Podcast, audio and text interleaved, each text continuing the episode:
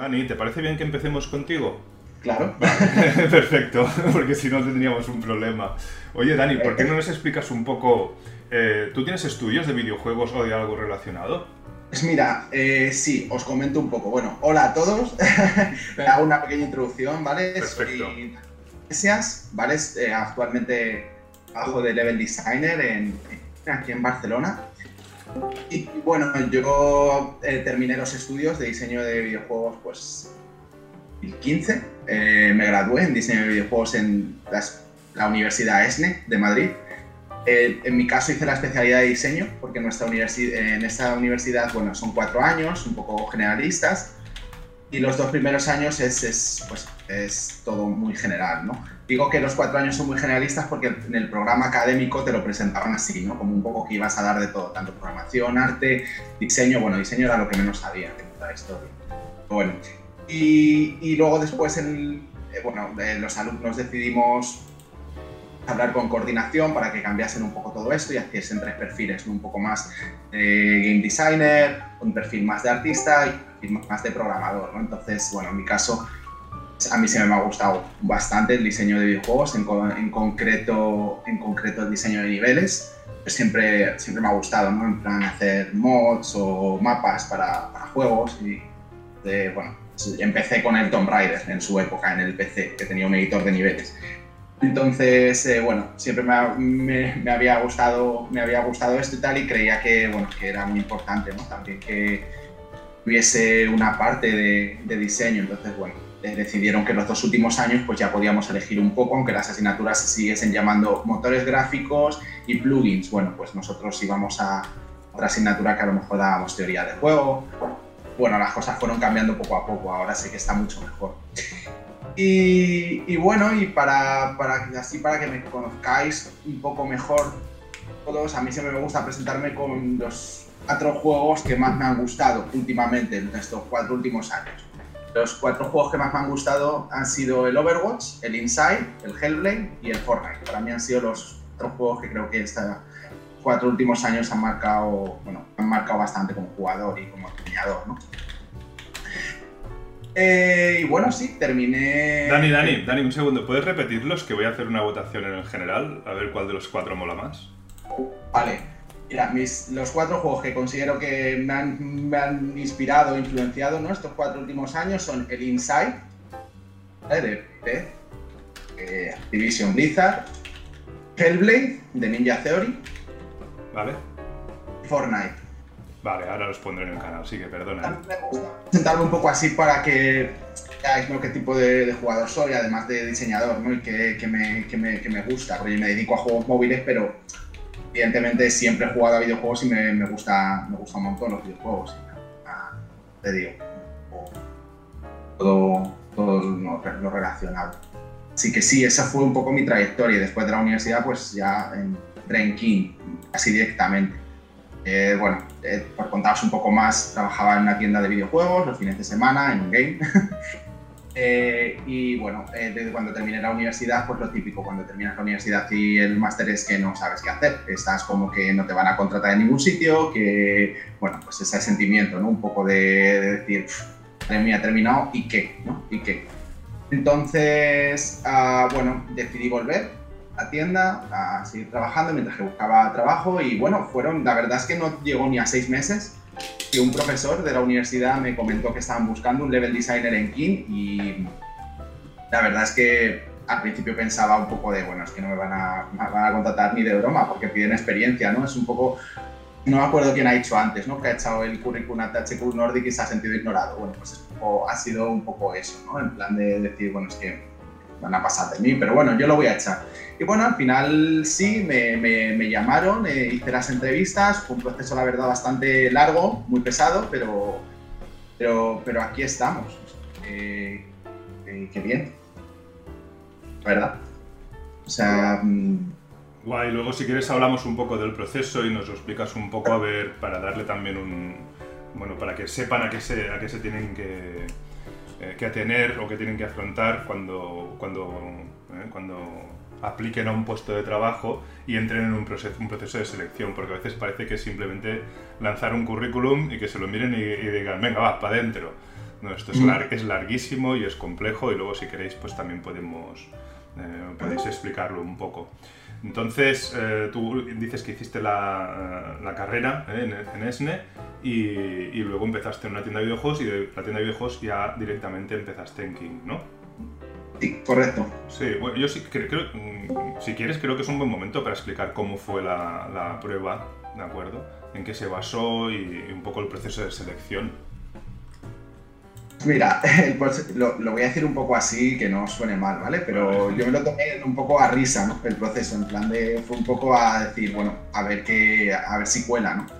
Vamos a hacer la entrevista y si no, pues bueno, tengo esa experiencia de haber hecho un proceso de entrevistas que creo que eso es muy importante también para vosotros, o sea, no vayáis a una prueba con, pues, si he perdido, si no me contratan, porque a veces no es así, igual que las empresas no tienen listas negras, gente que no ha pasado la prueba y nunca les van a llamar, eso no existe.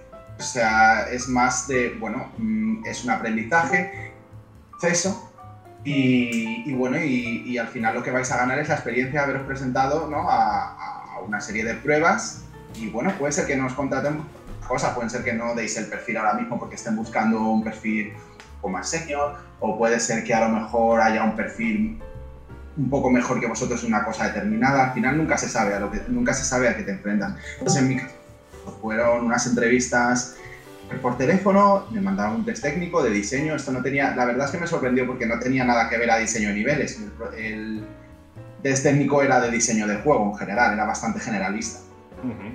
Y después tuve cuatro entrevistas más, fui pasando, fui pasando y al final me dijeron que sí, que me habían contratado. Vosotros imaginaos, pues O sea, la alegría. hiciste cinco entrevistas y un test técnico que, si no me equivoco, te darían un tiempo, una semanita o así para hacerlo, ¿no? El test técnico eran dos días, eran Dos 48 días. horas. Vaya, vaya. Y, y, la, y las entrevistas, o sea, el proceso entero duró dos meses. Pam, sabes idea. pim, pam. ¿Y recuerdas un poco de qué te pedían en el test técnico? Una era de construir un juego. Ajá, de construirlo. Vale, perfecto. Oye, Dani, yo sé que tú has hecho más cosas, ¿no? Luego, estando ya en King, has, has hecho otras formaciones, ¿no? Y unas y tutorías, ¿no?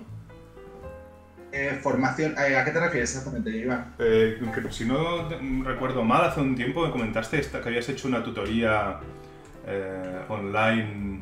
Ah, no, no, no recuerdo exactamente si era contigo. Yo creo que sí, que era, que era contigo.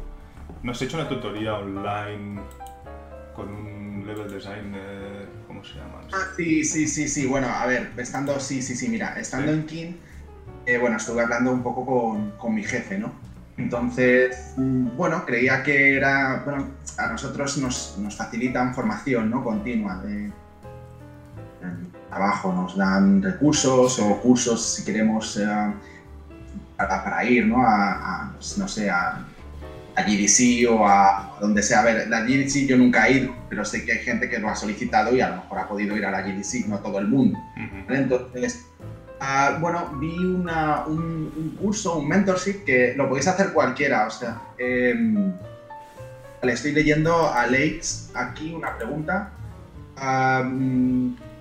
Sí, va- voy a contestarle rápidamente, aunque luego eh, va a ser la única pregunta que conteste porque voy a seguir, si no pierdo un poco el hilo, ¿vale? Claro. Eh, Alex, cuando dicen de construir un juego es decir cómo está hecho, básicamente, o sea, decir cómo está diseñado. Desde... No sé si Carlos a lo mejor puedes más específico aquí explicártelo quizá mejor que Game Designer, pero hace bastante que no hago de construcciones. Pero, básicamente es, ah, bueno, pues decir el sistema de inventario funciona así, así, así, así, hacer a lo mejor diagramas, es decir, los learnings, ¿no? Que, está bien, que está mal y, bueno, que está bien y que está mal es un poco, es un poco radical, ¿no? O sea, que se puede mejorar o que mejorarías tú con el punto de vista X. Entonces, exacto. Y vale, voy a seguir con el, voy a seguir con el, el tema en el que estábamos. Eh, ¿Dónde me he quedado, Joan? Perdona. Estábamos hablando de esta, porque a ve- a veces, y esto es algo que también os lo transmito a los dos, ¿no? A, a- a ver si los dos sabéis eh, responderlo. A veces a muchos alumnos cuando acaban la carrera... ¿Se me oye? Estabas hablando del tema de la GDC, me parece. Ay, perdón, estaba muteado. Unas Disculpad. Tranquilo. Digo, Dani, digo que estábamos en el tema del mentorship porque algunos alumnos, cuando... Estas preguntas os, os las hago los dos, ¿de acuerdo? Porque algunos alumnos cuando acaban la carrera preguntan qué más pueden hacer, ¿no? ¿Qué más pueden estudiar para especializarse en lo que les gusta, que es el game design o el level design, muchas veces. Y, y claro, obviamente, masters de game design hay un par de cosas, pero habría que ver el nivel de profundidad que tienen. Si te vas al extranjero sí que ya hay cosas interesantes, pero por ejemplo, estas mentorías de level design a mí me parecieron muy chulas también y, creo que podrían ser recomendables. Vosotros, si tuviesen que ampliar sus conocimientos especializándose en game design o level design, ¿qué recomendaríais? Y si quieres nos puedes hablar un poco de esta mentoría que hiciste, eh, Dani. Vale. Sí, perdona, ¿eh? que vuelvo otra vez al, al, tema principal. Eh, yo aquí voy a ser bastante sincero y bastante claro. Aquí hay dos perfiles, claramente y la verdad es que no, no, me muerdo la lengua, ¿no? Decirlo. Está la gente que tiene dinero y la gente que tiene menos dinero. Entonces la gente que tiene dinero puede pagarse un montón de, mentorship, un montón de, de máster, que bueno, esto, esto es como todo, o sea, gente en la carrera que pagaba muchísimo dinero y va a clase para no hacer nada. Entonces puedes tener mucho dinero y no hacer nada, o puedes tener dinero y autoformarte. Yo en mi caso, por ejemplo, eh, decidí cuando terminé la carrera autoformarme, porque yo no tenía dinero para pagarme un máster. Y eso no significa que no pueda conseguir entrar en Kini, no significa que la gente que pueda pagarse un máster y que tenga y que haga el máster, eh, evidentemente tenga las mismas posibilidades, incluso más, ¿no? De, entrar en una empresa. Yo ahí no me voy a meter. Pero bueno, eso depende un poco de vosotros. Eh, en, el, caso de, de, cuando terminéis la carrera, podéis optar a máster o podéis optar a tema de mentorías el máster al final es académico y os va a permitir, pues, en plan de que os den un poco más de, de, chicha, ¿no? Dentro de, dentro de la carrera, ¿no? Dentro de lo que hayáis elegido para vuestra especialidad. Y, las mentorías, pues, son cursillos, por así decirlo, mucho más pequeños. Ahora mismo os paso el link sobre la que hice yo. Y en mi caso, eh, bueno, esta mentoría se la pedía a Fenkin, él me la, me la concedió y era una mentoría con Ryan Smith, que es un level designer de Division. Entonces, esta mentoría en que esta es la que os pasa, Joan. Muchas gracias, Joan. Esta mentoría no, no es muy cara, no, o sea, creo que para ser un mes con llamada, lo, lo hacen por Discord con este, con este profesor, además eh, él os da acceso al, al, al canal que tiene, al servidor de Discord y, son uno a uno, o sea, es decir, es, es un one on one todo el rato, eh, los va a corregir eh, bueno, todo lo que, los mapas que le presentéis y os va a dar consejos bastante pros y os va a dar bueno, información bastante pro y es muy, muy ad hoc ¿no? para el usuario, muy, muy enfocado al, uy, al usuario, muy enfocado al alumno. que, ¿Tú sabes lo que costó, Dani, la aventuría? ¿Eh? ¿Sabes lo que costó el precio? Si no lo busco yo ahora, pero es por... No, eh, sí, lo sé. Eran alrededor de 500 euros. Vale. No más de 500 euros. De acuerdo. Pero bueno, a ver, mm, para tener a Ryan Smith hablando que ha sido, bueno, ha trabajado en Call of Duty, ha trabajado en, Division, yo creo que es un precio bastante, bastante justo.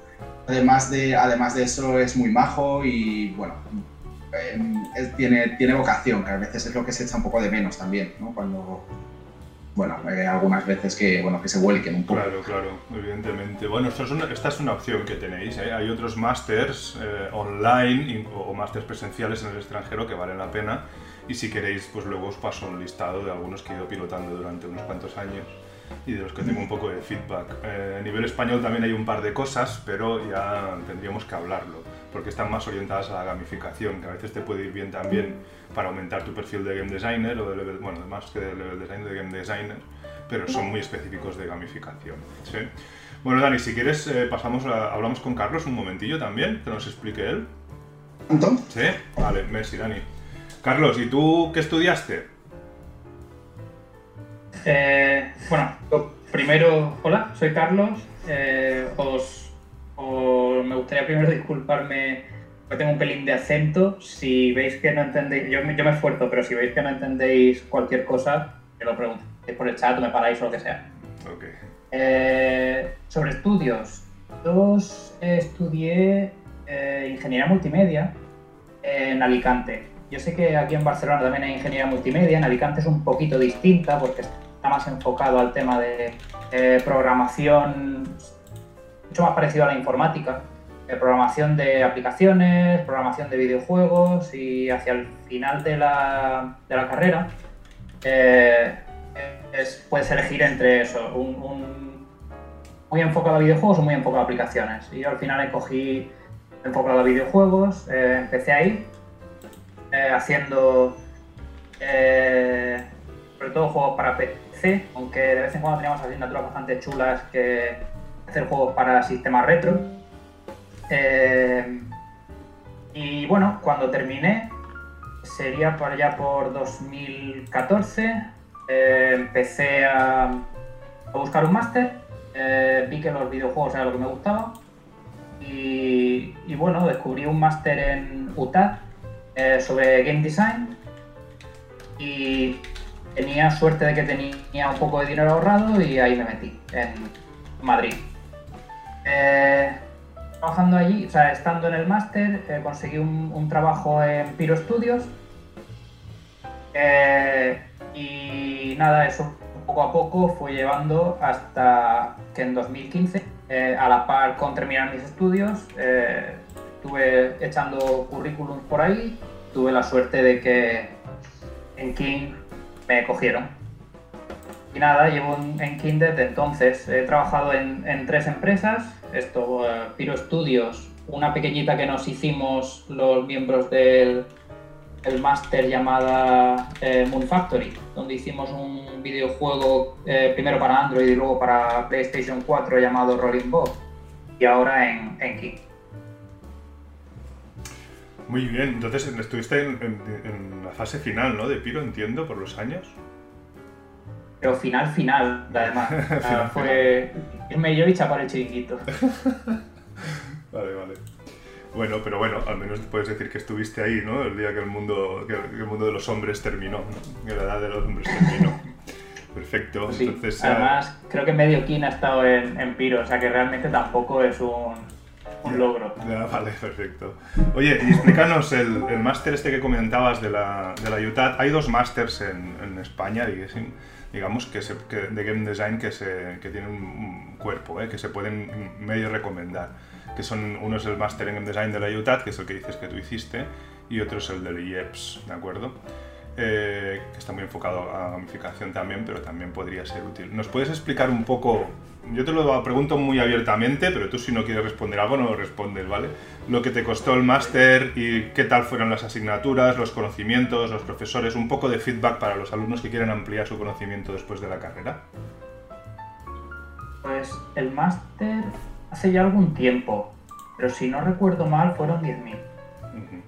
Eh, es caro, porque es muy caro, es un año entero. Sí que es verdad que los profesores están muy bien preparados, a mí personalmente me gustó mucho, pero, pero bueno, es decir, es un posgrado privado y, y los posgrados privados son lo que tienen.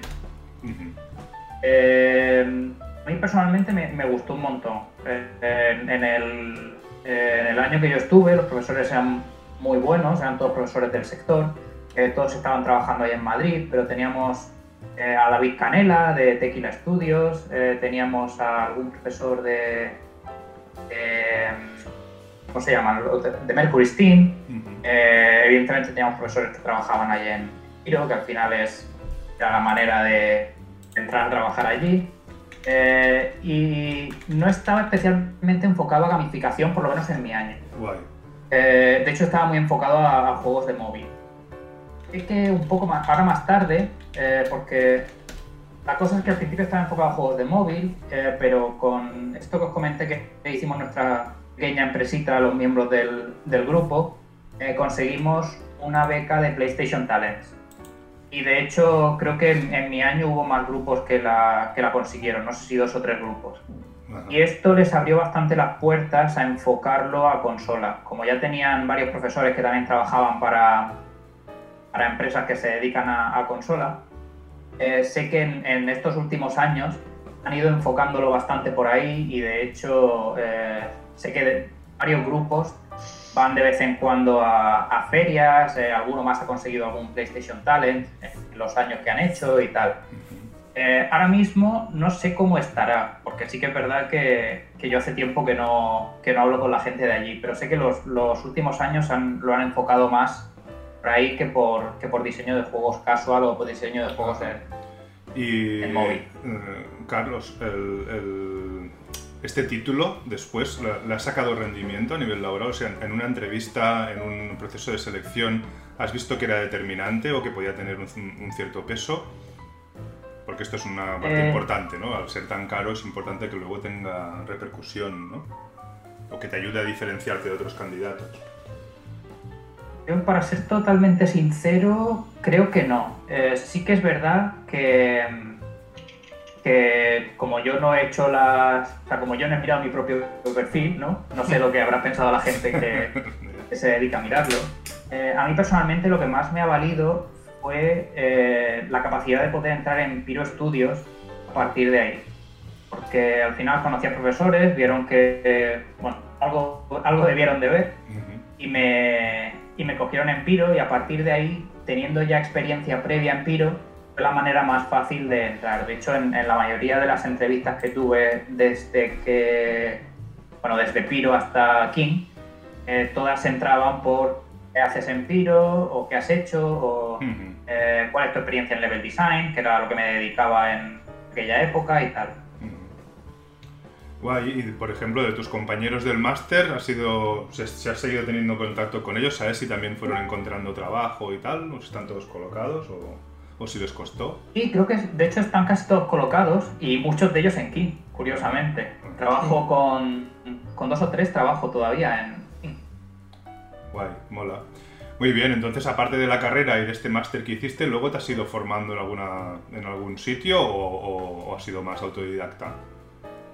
Mi formación ha sido casi todo autodidacta. Sí que es verdad que leo bastante eh, Gama Sutra, eh, me informo mucho de las novedades de videojuegos. A mí me pasa un poco como Dani. Eh, yo me dedico más a, a juegos de móvil, pero eso no quiere decir que no me gusten los juegos en general. Claro, y, y sí que me intento informar mucho y sí que me gusta mucho pues, estar atento y al, al mercado, a- tanto al mercado de móvil como al mercado de consola. Sobre todo, eh, probar experiencias nuevas con, con los distintos juegos que van saliendo, incluso con la historia previa de los videojuegos, que también considero muy importante. Ahí está, uno de los míos. muy bien, muy bien. Oye, y cuando entraste en King, tú también tu- tuviste que pasar un proceso de selección largo, con una prueba, etcétera. ¿Recuerdas algo del proceso o de la prueba? Lo tengo grabado en la memoria. Era una pregunta un poco retórica, pero bueno. ¿Nos lo puedes Y de hecho ya explicar? me da pie un poco a contestar la, la pregunta de antes. Sí. eh, Alex. Eh, bueno, en mi, mi caso, y creo que en el caso de Dani también, si no recuerdo mal, porque esto lo hemos hablado, la prueba era eh, hacer una deconstrucción del Dicey Dungeon. Eh, es un juego que, si no recuerdo mal, salió por 2012. Eh, bueno, era, era una mezcla entre Dungeons and Dragons con tema de con, cierta aleatoriedad metida con, dados. Eh, nos daban una prueba bastante concreta, eh, sí que nos pedían cosas bastante concretas. Pero, y lo mismo, si no recuerdo mal, Dani y yo fallamos en la misma cosa.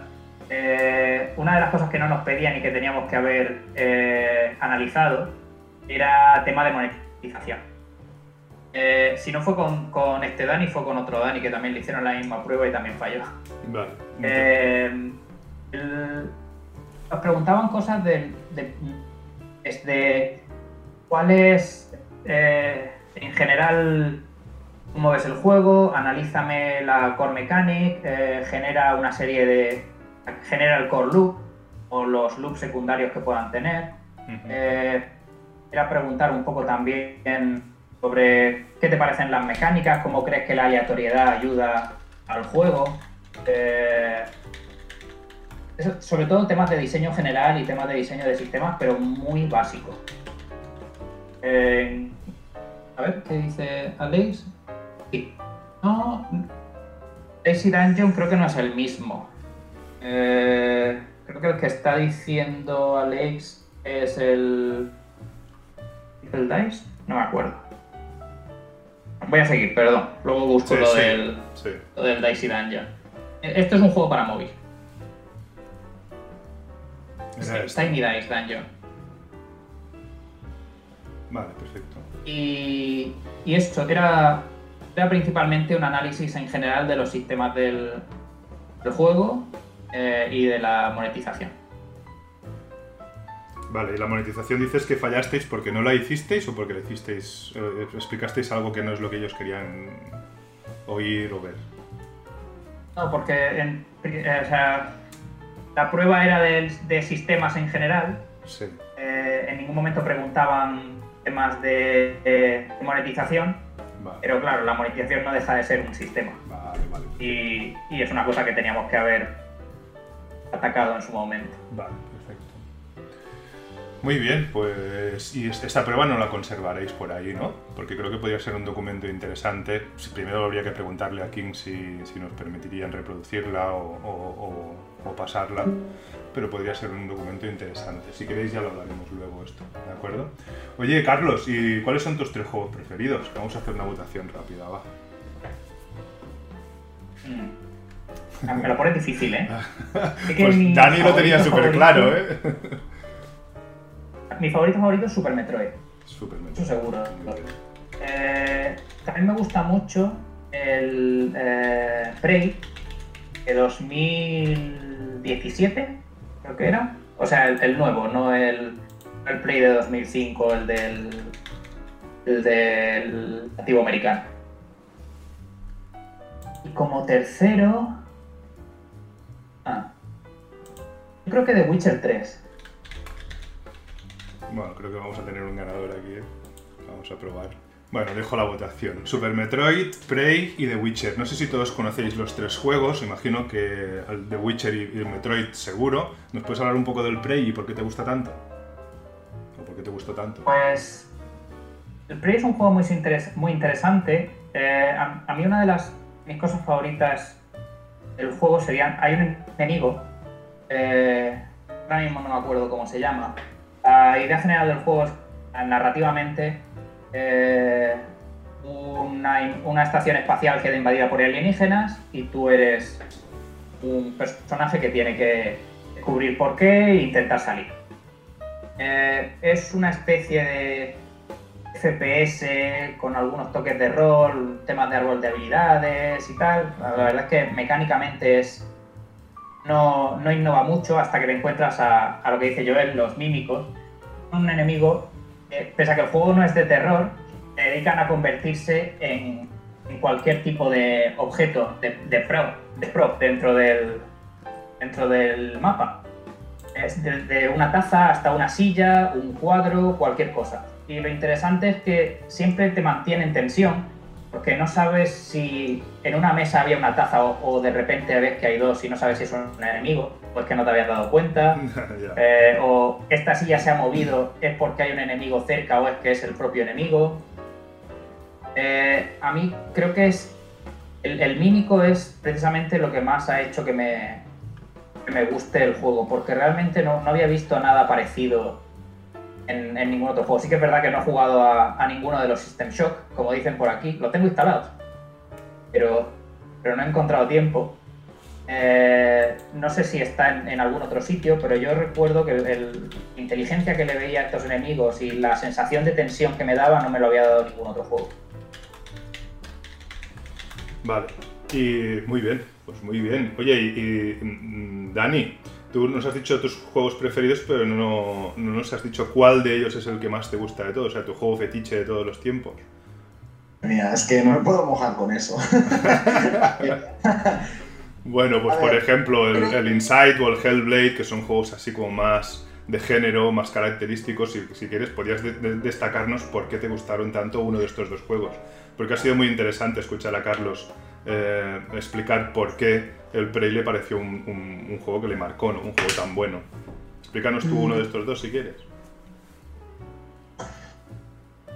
A ver, Hellblade a mí es que el tema de Ninja Theory como, como empresa, ¿no? Y todos los juegos que hacen me gustan un montón. Entonces, cuando sacaron el Hellblade fue ya como el broche final, ¿no? Pero sí, quizá mi favorito, aquí si me mojo un poco más, el que más me sorprendió fue el Inside. Para mí el Inside supuso una revolución en mí.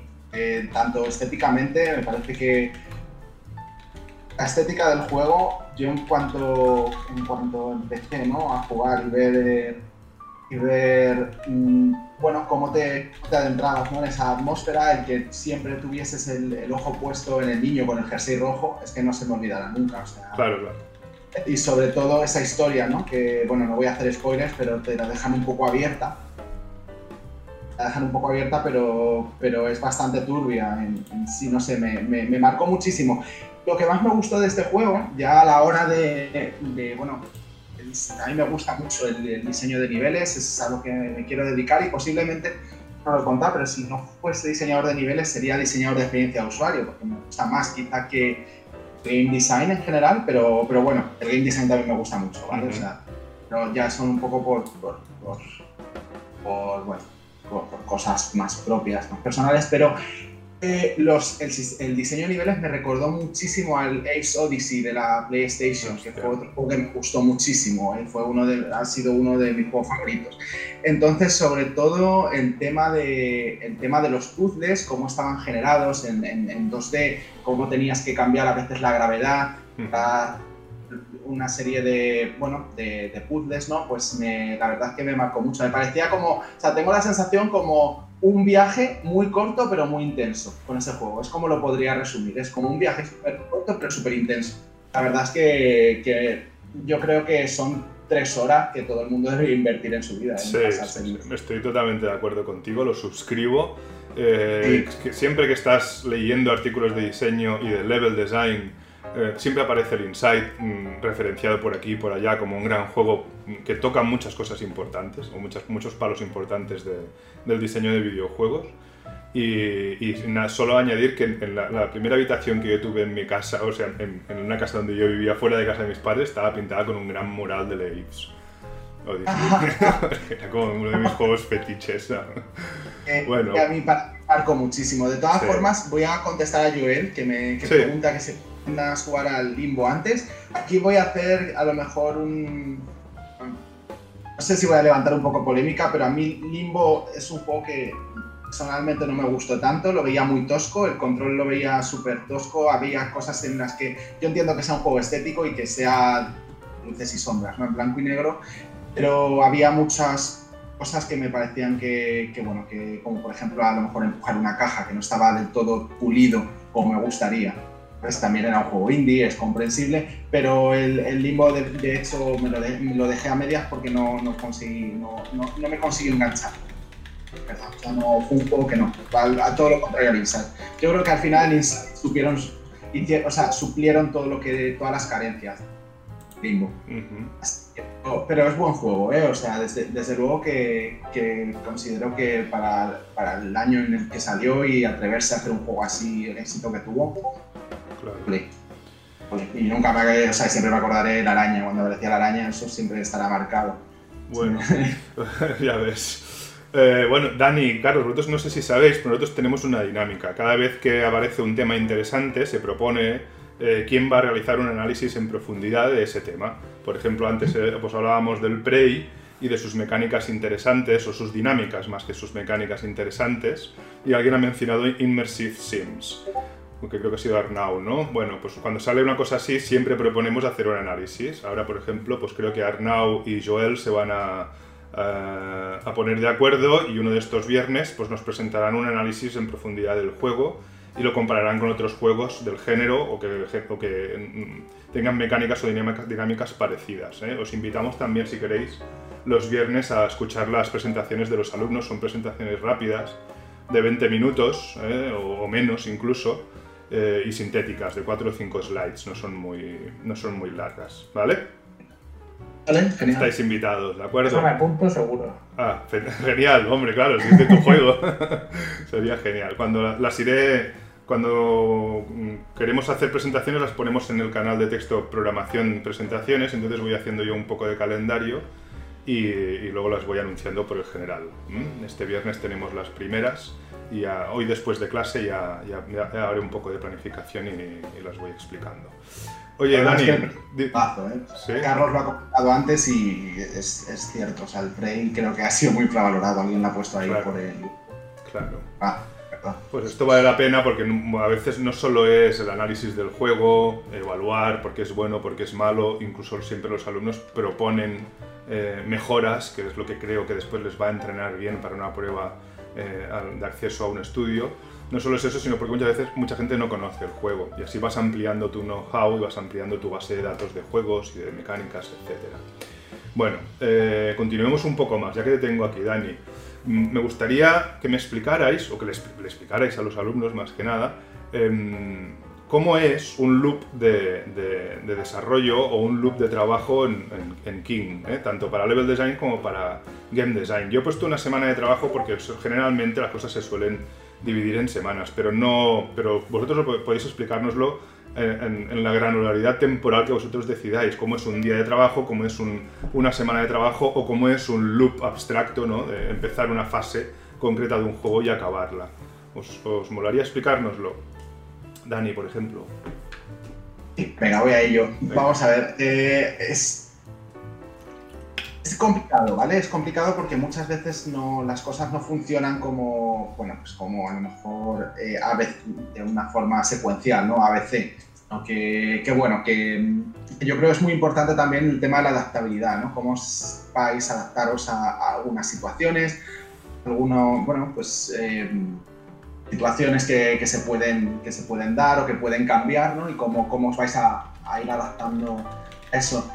Eh, ahora mismo, yo estoy trabajando con Carlos en un proyecto en el que no podemos decir absolutamente nada porque, bueno, está, en desarrollo. Y... Es que has estado de callarte. ¿Eh? ¿Cómo? ¿Qué dices?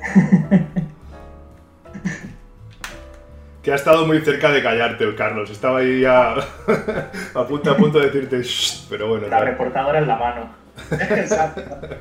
Bueno, ya se entiende que no podéis hablar de proyectos específicos, pero de forma genérica, pues bueno, cómo trabajáis y cómo lo hacéis.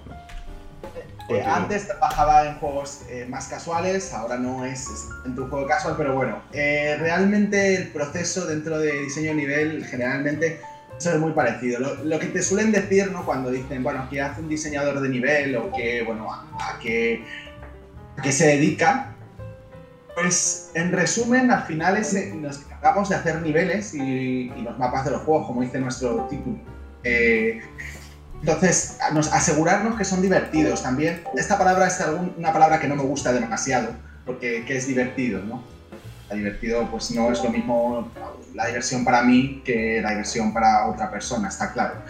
Pero bueno, al final trabajamos mano a mano con, con los game designers, eh, eh, bueno, con las mecánicas o, o, las reglas de juego que ellos establecen. Además participamos mucho en sesiones de brainstorm o, incluso mejoramos algo con, colaborando un poco el equipo, esas mecánicas, esas dinámicas lo ponemos en un espacio físico, ¿no? En el que el jugador pues, eh, disfrute con el juego. O sea, yo creo que al final eh, diversión se traduce a no frustración, o sea, no frustrar al usuario. Que, bueno, tienes juegos como a lo mejor puede ser un Dark Souls, puede ser muy difícil, pero al final siempre te sientes realizado, no te sientes frustrado porque es injusto, porque eso está diseñado de esa, de esa, de esa forma, ¿no? Entonces, eh, bueno, es mantener el juego vivo, ¿no? Y cuidar de los jugadores, ir sacando, ir sacando nuevos niveles que sorprendan a los jugadores. Y bueno, con el equipo de datos pues, solemos analizar métricas para revisar el, ritmo, ¿no? Que se llama pacing del juego, level design, eh, que es básicamente eso, que el juego eh, tenga una coherencia a lo largo de que es la duración completa del juego. Si Candy Crush tiene de 1 el nivel 1 al nivel 3000, pues no puede ser más difícil el nivel 10 que el nivel 2000, por ejemplo, ¿no? Entonces, o no, ya no difícil, sino que rete al usuario de la misma forma, que se le presenten las mecánicas de la misma manera. Entonces, bueno, eso, mantenemos la visión del juego con, con los game designers y con todo, todo, el equipo. Entonces, yo no, la verdad es que el trabajo en King nunca, es el sentido que sea rutinario, la verdad. O sea, al final es una empresa que nos, es bastante abierta, bastante plana y nos permite, bueno, pues participar en, en, muchas conversaciones o, aportar, ¿no? Que al final de eso se trata. Una gente súper maja. de la gente que trabajamos en King, vamos, yo la verdad es que no he tenido ningún problema con ningún compañero. Esto es bastante importante. O sea, al final el talento, hay gente que tiene mucho talento, pero si eres una persona que, siento, ¿eh? por lo que voy a decir, pero que da asco trabajar contigo, pues nadie va a querer trabajar contigo. No, está evidentemente. claro, está claro. Oye, ¿nos Claro. puedes explicar lo que es la visión del juego para vosotros? Eh, la visión del juego. Esto, esto es algo. Esto es algo amplio, ¿no? Pero básicamente que tenga, que, que tenga coherencia, ¿no? Que, que al final lo que, lo que plantees al usuario eh, guarde, eh, guarde una, progre- una progresión, ¿no? Eso desde el punto de vista de, de, de- de- level design. Después, pues al punto de vista de InDesign puede ser un montón de cosas. Puede ser desde la, la monetización del juego, sí, sí que sí, pues que me corrija Carlos, si igual meto la pata, pero, pero puede ser desde la monetización del juego hasta la visión creativa, la dirección creativa del juego, cómo queremos, a qué target va a ir este juego dirigido, ¿no? Eso yo creo que es muy importante saber el, digamos, a, a quién quieres que el juego vaya dirigido, no es igual el Claro. público de un de Brawl Stars que el público de un Candy Crush. El target, ¿no? Bueno, hay una, un- un- una explicación un poco amplia de lo que es el vision statement la visión del juego, pero sí que es cierto que hay que tenerlo ahí encima, ¿no? Como sobrevolando cualquier decisión que tomas y que sirve un poco como, como, como lugar de, de- de- de contraste para decir, a ver, esta decisión que, que he tomado eh, contrasta bien aquí, en- encaja bien con esta visión del juego, etcétera, ¿no? Vosotros... Dime, Los dime. objetivos. Es muy importante que el, que el juego tenga un objetivo, incluso el nivel, ¿no? Desde, desde el macro design que puede ser del juego, cuál es el objetivo del juego, hasta el micro design, ¿no? Que es en plan cuál va a ser el objetivo de este nivel en concreto. O sea, un nivel al final tiene que tener una entrada y una salida clara.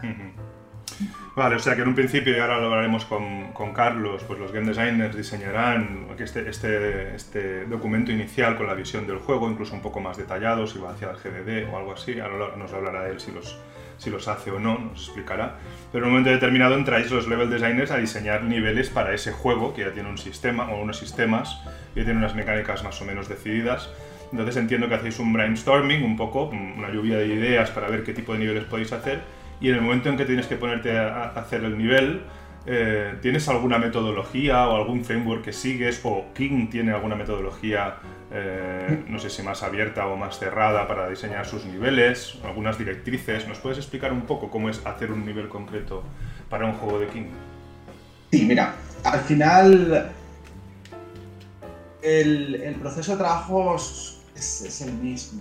No, o sea, al final si haces un nivel para un juego que es más que es casual y bueno, lo tienes que hacer a lo mejor más rápido porque tienes que crear 100 niveles, otro tipo de juego que a lo mejor bueno, requiere un nivel, eh, niveles en 3D que son más complejos de hacer, pero al final siempre el primer paso, ade- además del brainstorming previo, donde ya bueno, se define cómo va a ser ¿no? el nivel o qué mecánicas queremos in- involucrar, ¿no? Ujú. Esto es, es bastante interesante. Bueno, ahora cuando eh, os cuente el proceso os os daré un artículo el tema del Rational Level Design que yo creo que es bastante interesante. Guay. Al final, bueno, empezamos creando, creando el nivel, ¿no? El, el editor y bueno, tenemos en cuenta pues el juego, las reglas, las mecánicas que queremos seguir, entonces empezamos a hacer el nivel. Jugamos mucho, esto es muy importante. El nivel tiene que ser jugable y tienes que jugar a tu nivel, tienes que pasarte tu nivel y tienes que masterizar tu nivel. O sea, es así, no puedes crear un nivel que sea imposible porque luego lo pones, eh, lo pones para un montón, bueno, lo sacas, ¿no? Para un montón de personas y Claro. al final, claro, no es jugable, entonces tiene que ser jugable, tiene que, bueno, no es que tú eres el diseñador y eres el jefe, ¿no? Aquí, porque digo yo que esto va a ser difícil, pues es, lo jugamos un montón, nos lo pasamos, vemos que es eh, divertido, que, bueno, que, la- que tienen una buena sinergia, mecánicas entre sí, y pasamos a sesiones con el equipo. Esto es algo que a mí, la verdad es que me gusta muchísimo hacerlo y soy súper fan de, de hacer esto, que es al final reunir a todo el mundo del equipo, a bueno, o, bueno, quien, al final quien se quiera unir. Ahora, por ejemplo, lo estamos haciendo más con diseñadores, pero en los equipos que trabajaba antes podía venir hasta un programador o, o un artista. Entonces jugábamos el, el episodio entero. El episodio final es en el Candy Crush, pues son 15 niveles, ¿no? Es un episodio se compone de 15 niveles. Entonces se jugó todo el equipo a esos 15 niveles Luego les pasábamos una encuesta, les hacíamos una encuesta para recoger el feedback que tenían. Mejor este nivel me ha gustado, este nivel me parece soso, este nivel me parece un infierno. Este entonces, nosotros veíamos que, que, podíamos mejorar. Yo, la verdad es que soy bastante user-centric, ¿saben? Creo final siempre tienes que escuchar al usuario, ¿no? Y no en todo, porque hay cosas que son así y, bueno, si estás diseñando un nivel que es difícil, pues a ver, tiene que ser difícil al final, porque entra en el juego otra serie de, cosas, como puede ser, pues, bueno, monetización o ritmo de juego o de para el jugador, pero bueno, en general, al final cogíamos feedback y mejorábamos, ¿no? Juego que el, nivel, que esto es el, siguiente paso que es tweakear, ¿no? Que es el famoso tweakeo de, de niveles, ¿no? al final con feedback se va tweakeando y se vuelve a jugar. Y si todo está bien, pues ya vamos a, a Cuba. Después de, de, mandarlo a Cuba que esté bien, que no haya ningún problema, pues ya se lanza lo que es el episodio del juego. Entonces ahí ya pues eh, se lanza al público en general bueno, y se, monitoriza, se monitoriza todo esto con, con, gente de con gente de los data scientists, con gente de datos, ¿no? A, ver, a ver cuál es el feedback real a la hora de, de tener el nivel, de, de, haber lanzado el nivel, tener, tener métricas, ¿no? Que se llaman, ¿no? Las métricas de, los niveles y cómo han funcionado y aprender de eso, bueno, pues para los episodios, ¿no? Correcto. Entonces te has dicho que al principio del proceso, después de brainstorming, eh, seleccionáis unas mecánicas. ¿eh? en, un nivel concreto tiene que estar vinculado a unas mecánicas que de alguna forma eh, interactúen bien entre ellas para que generen unas dinámicas o para que creen unas dinámicas, si lo he entendido bien. Correcto. Mira, os voy a mandar un artículo de, de Amasutra, tiene algo de tiempo, pero a mí es un artículo que me gusta mucho que es sobre el, el, Rational Level Design. ¿no? Entonces esto más o menos lo que viene a explicar o lo que explica es que eh, al final hacer niveles no es eh, voy a hacer mil niveles porque el juego necesita el contenido. Hacer contenido pero con un poco de, lógica. De significado, ¿no? Es decir, eh, si a lo mejor tienes una mecánica, no sé si habéis jugado al Candy Crush, pero por ejemplo los niveles que tienen la máquina de chocolate, la que echa chocolate al tablero, entonces tienes que destruir las piezas de chocolate haciendo, haciendo match. Si tú a lo mejor estás usando esa misma mecánica, no sé, en los cinco siguientes niveles todo el rato, pues al final se produce una fatiga al jugador. Tampoco puedes caer en, bueno, esto es un poco, yo lo suelo llamar, no sé si habéis jugado, pero el efecto de Strand. Es en plan de, doy un montón de mecánicas al usuario, un montón de cosas que hace, un montón, pero al final me puedo pasar el juego andando. Sí, nosotros llamamos a esto FOS, esas First Order Optimal Strategies, ¿eh? estrategias ah. básicas de primer orden. Exacto, entonces, claro, mm, pues todo lo que a mí. Yo personalmente me gusta que todo lo que diseño esté integrado de la mejor forma posible y, se y al final se use que luego a lo mejor al usuario se le, se le ha olvidado esa mecánica o se le ha olvidado hacer X cosa. Entonces, no sé, no puedes pretender que el usuario esté pegado al móvil las 24 horas del día jugando a Candy Crush. Entonces, al final tienes que usar todo, todas las mecánicas de la, de la mejor forma eh, posible y de una forma que, que, al final sea fresca. Bueno, de esto también podría ser interesante hablar eh, luego de, de, como game designers y level designers de las técnicas de white hat que, que, podéis utilizar para ayudar al jugador a planificar mejor su tiempo o a planificar mejor su, eh, su inversión en el juego. Esto sería muy interesante que nos lo explicarais. Luego, si quieres, te recupero la pregunta, ¿de acuerdo? Porque ahora... Yo os lo acabo de dar, pero, pero básicamente es lo que, lo que explica un poco. Vale, perfecto. Le echaremos un vistazo a esto. Esto ya me encargo yo de repasarlo y de, y de, haceros, de haceros una presentación, chicos, con esto que nos explica Dani, ¿de acuerdo?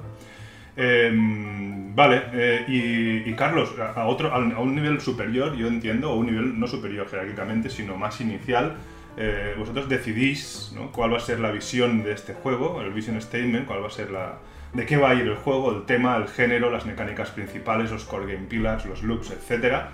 Y, cuando, y cuando creáis esto, mm, pues supongo que lo pasáis a los level designers.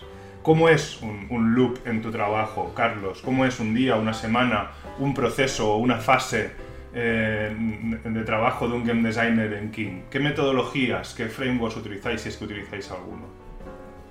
Bueno, con respecto a frameworks, realmente aquí cada uno se lo dice y se lo come. Eh, yo personalmente utilizo MDA, pero no por nada en concreto, sino porque eh, lo utilicé durante un tiempo, me gustaron los resultados que tuve, los diseños que presenté y acabé adoptándolo como, como mi forma general de trabajar. Eh, pero bueno, también depende un poco del, del problema que se me plantee. Y, y, de hecho, hablando de problemas, un poco el, el ciclo de un game designer yo creo que tanto en King como por lo menos en los sitios donde he trabajado, eh, diría, normalmente te dan un problema, eh, problema de diseño en general, eh, necesito crear una mecánica que haga esto o necesito eh, que los jugadores tengan tal dinámica, o sea, un, problema en general. Eh, entonces yo divido mi trabajo normalmente en tres fases, que no tienen por qué ser secuenciales, sino que la mayoría de las veces van entrelazadas. Sería una fase de investigación, donde me dedico a primero entender muy bien el problema que se me plantea, eh, una investigación de mecánicas y dinámicas que pueden hacer otros juegos que son interesantes. Incluso muchas veces no son solo dentro de otros juegos, sino que depende de, por ejemplo, si estamos hablando de temas sociales, e intento investigar también redes sociales o eh, sí, que si Facebook, YouTube, cualquier cosa que vean comentarios, por ejemplo. Eh, luego hacemos una fase eh, ejecución, diseñar una serie de mecánicas a función de eh, de la investigación que hayas hecho, de lo que creas conveniente, o sea, generar soluciones al problema, y una fase de iteración, donde se le presentan las soluciones a usuarios o a gente del equipo. Y, bueno, con el feedback recibido, interpreta dicho feedback y se eh, generan, se mejoran las soluciones. Eh, normalmente cuando se te presentan un problema, a mí personalmente me gusta generar un mínimo de tres soluciones. Eh, más que nada porque te da un poco de amplitud de miras, incluso si ves que hay una que es la, correcta, eh, normalmente lo que hago es mirar desde la, más la opción más conservadora hasta la opción más loca. Y, y a partir de ahí eh, ir generando soluciones intermedias y ver las que mejor funcionan para el juego y presentarlas. A ver, un momento que silencio. Et pots, ¿te puedes mutear, por favor? Vale, continúa, perdona, Carlos, que se le debe ver. No, no hay problema. Eh, no, eso. Eh, a mí me gusta esto, la, la, una generación de, de, varias soluciones. Me pongo normalmente un mínimo de tres, eh, pero realmente cualquier número es válido siempre y cuando tengan sentido dentro del juego. O sea, primero pasas por una fase de descubrimiento, ¿no? De investigación, hacer un poco de, de research sobre el problema que te han eh, expuesto, que te han pedido que, que, resuelvas, y luego empiezas a generar soluciones, nunca te contentas con una sola y como mínimo te exiges tres a ti mismo. Me parece muy interesante, destacable, ¿eh? el hecho de que digas que intentas que algunas de ellas sean un poco más radicales, un poco más extremas, ¿no? Eso es una exploración de los límites, de lo que habitan los límites del diseño, que creo que, que, que es una, una, buena lección también para los alumnos.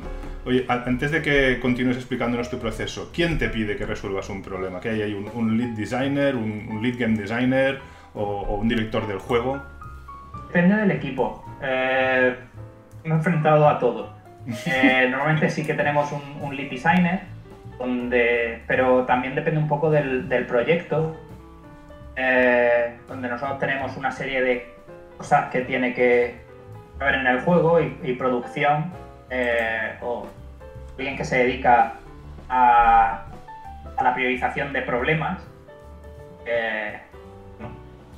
Priorizan los problemas y se, y se reparten entre la, los miembros del equipo en función de su expertise o, o de donde te toque vale Normalmente son un lead designer, pero puede ser un director creativo, puede ser varios perfiles te pueden pedir como game designer que resuelvas un problema, ¿no? Que te, te, te pueden Eso exponer es. el problema para que busques soluciones. De acuerdo. Incluso muchas veces tú mismo te tienes que poner esa serie de problemas. Eh, no es la primera vez que pasa, se generan una serie de soluciones para un problema concreto. como todo, genera muchos más problemas y tienes que estar investigando eh, eh, un poco lo que. no, cómo atar bien los diseños de un sprint anterior. Correcto. Eh, se, se genera ese árbol, ¿no? De un problema genera más problemas. O una solución te genera también nuevas ideas, ¿no? Eso es. Vale, perfecto. ¿Y hay algún paso más en este proceso? Acabas presentándolo, acabas haciendo un pitch de las diferentes ideas a tu lead designer para que escoja una. ¿Cómo es el proceso para de- decidir cuál de ellas va a ser implementada? Porque implementarla luego es un coste, ¿no? En, en desarrollo.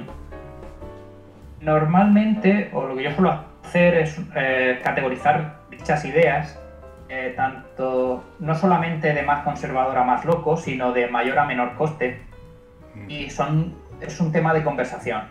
Ah, sí es verdad que la última palabra la va a tener el, el lead designer, el equivalente, pero eh, una cosa muy interesante es que puedes conversar, conversar con todo el equipo eh, y ver a lo mejor una cosa que tú crees que tiene mucho coste, luego en programación o en arte no era tanto, que podemos reaprovechar una serie de assets o alguna función que tengamos ya del, del propio juego que te den eh, que te vengan dadas por algún SDK. Claro. O eh, puede ser también que, que cosas que tú creas que son bastante baratas, luego tengas que hacer una conexión a servidor y esté roto. Entonces lo importante es mantener una conversación orgánica con el resto del equipo. Cuanto más mejor. O sea, cuanto más mejor, no de voces, Claro. sino de, de un input general.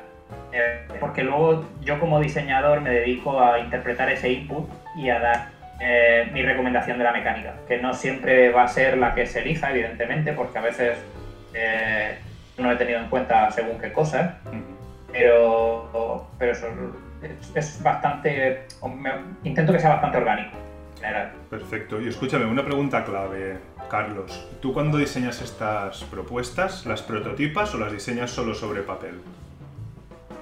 Pues depende un poco del tipo de diseño. Eh, a mí me gusta hacer algunos prototipos, en función de la fase en la que estemos, eh, sobre todo de, de usabilidad. Pero también depende de si tengo tiempo o no tengo tiempo. Y muchas veces eh, se van haciendo, se va poco a poco cerrando el círculo de tienes cinco ideas, eh, eliges tres, prototipas las dos más interesantes, al final se elige una. Correcto. Y esos prototipos se los dejas probar a estos miembros del equipo que decías, ¿no? Un poco en la línea de lo que, de lo que hace también Dani con los, con los niveles, ¿no? Unos es. playtestings internos, por llamarlo de alguna manera, ¿sí? A mí me gusta que sea bastante interactivo el proceso. O sea, no genero un prototipo antes de tener la mecánica bien atada o antes de saber exactamente lo que quiero hacer, porque al final eso es mucho trabajo que vas a tirar. Entonces, eh, dentro del propio diseño hay una serie de fases donde, yo por lo menos hago una serie de fases. Al principio se generan las ideas como pitches, poco a poco se van atando cada vez más, se van descubriendo qué implicaciones tienen dentro del juego eh, qué cosas son interesantes de dicha mecánica que, que puede necesitar el juego o cosas que no teníamos previstas de otros juegos que los jugadores pueden hacer, eh, una investigación de dinámicas y cuando ya tenemos algo elegido, cuando ya tenemos algo que decimos, vale, esto más o menos nos gusta cómo va a funcionar, entonces sí hacemos, eh, sí hacemos algún prototipo. Me ha, gustado el, término investigación de dinámicas, ¿eh? apuntadlo chicos. No solo hay que... mm, mm, o sea, se investigan las mecánicas a través de la investigación de dinámicas, al menos es lo que yo creo. Eh, y cuando prototipas, prototipas con alguna herramienta concreta o con, o con herramientas de King que os proporciona King. Eh, nos las proporciona aquí, pero no estoy seguro. O sea, sé que puedes contratar externo. Eh, eh, llamaba el- no recuerdo más, la última que la que más utilizaba. Vale, nos lo- bueno, si nos lo puedes escribir para que la gente pilote el nombre. eh, lo buscaré por aquí, sí, ahora después lo busco y vamos, al final es una manera, es como un slideshow, es hacer prototipos. De hecho, con, con el propio Google Slides se Sí. puede hacer perfectamente. Sí, sí, sí. Perfecto, o sea, no te, no te metes en motores, en Unity, en Unreal, en, en- en prototipar algo a- con un motor, con lo más sencillo posible para probar que la idea eh, gusta o no gusta, ¿no? Y al final, para mí lo más interesante es, en lugar de meterme mucho en, en el ajo ¿no? y, y que todo funcione de manera perfecta, es que parezca, que sea natural. Una vez es natural, bueno, eh, como mínimo sabemos que algo puede haber ahí. Evidentemente no funciona para todo, porque luego hay según qué mecánicas. Eh, si quieres hacer un. Volviendo a, Candy, quieres hacer el chocolate, evidentemente esto no lo puedes prototipar en ProtoIO y es un ejercicio más de diseño que tendrás que hacer y luego después ya empezar a, hacer un, eh, un, prototipo con programadores. Oye, Carlos, si de algún juego antiguo en el que ya no tengáis NDA o alguna cosa así, a lo mejor nos podríais eh, mostrar algunos ejemplos a lo largo de la semana o algo así. ¿Podría ser? ¿O, lo tenéis todo muy...? Estoy casi seguro de que todo tiene... No se puede enseñar, eh, ¿no? Mm, ni siquiera una cosa de estas hechas con proto Vale, no pasa nada. Yo, yo, yo intento sacar el máximo de jugo posible, ¿vale? Hay que aprovechar que os tengo aquí. Donde no podáis llegar, pues lo decís y ya está, ¿eh? Sin ningún tipo de problema. ¿De acuerdo? Preguntaré, pero vamos, no, no esperemos nada. No, no, de acuerdo. Si viene, pues bienvenido sea. Oye, ¿y, conoces otros frameworks aparte del MDA? Porque yo creo recordar que alguna vez me habías hablado de Octalysis.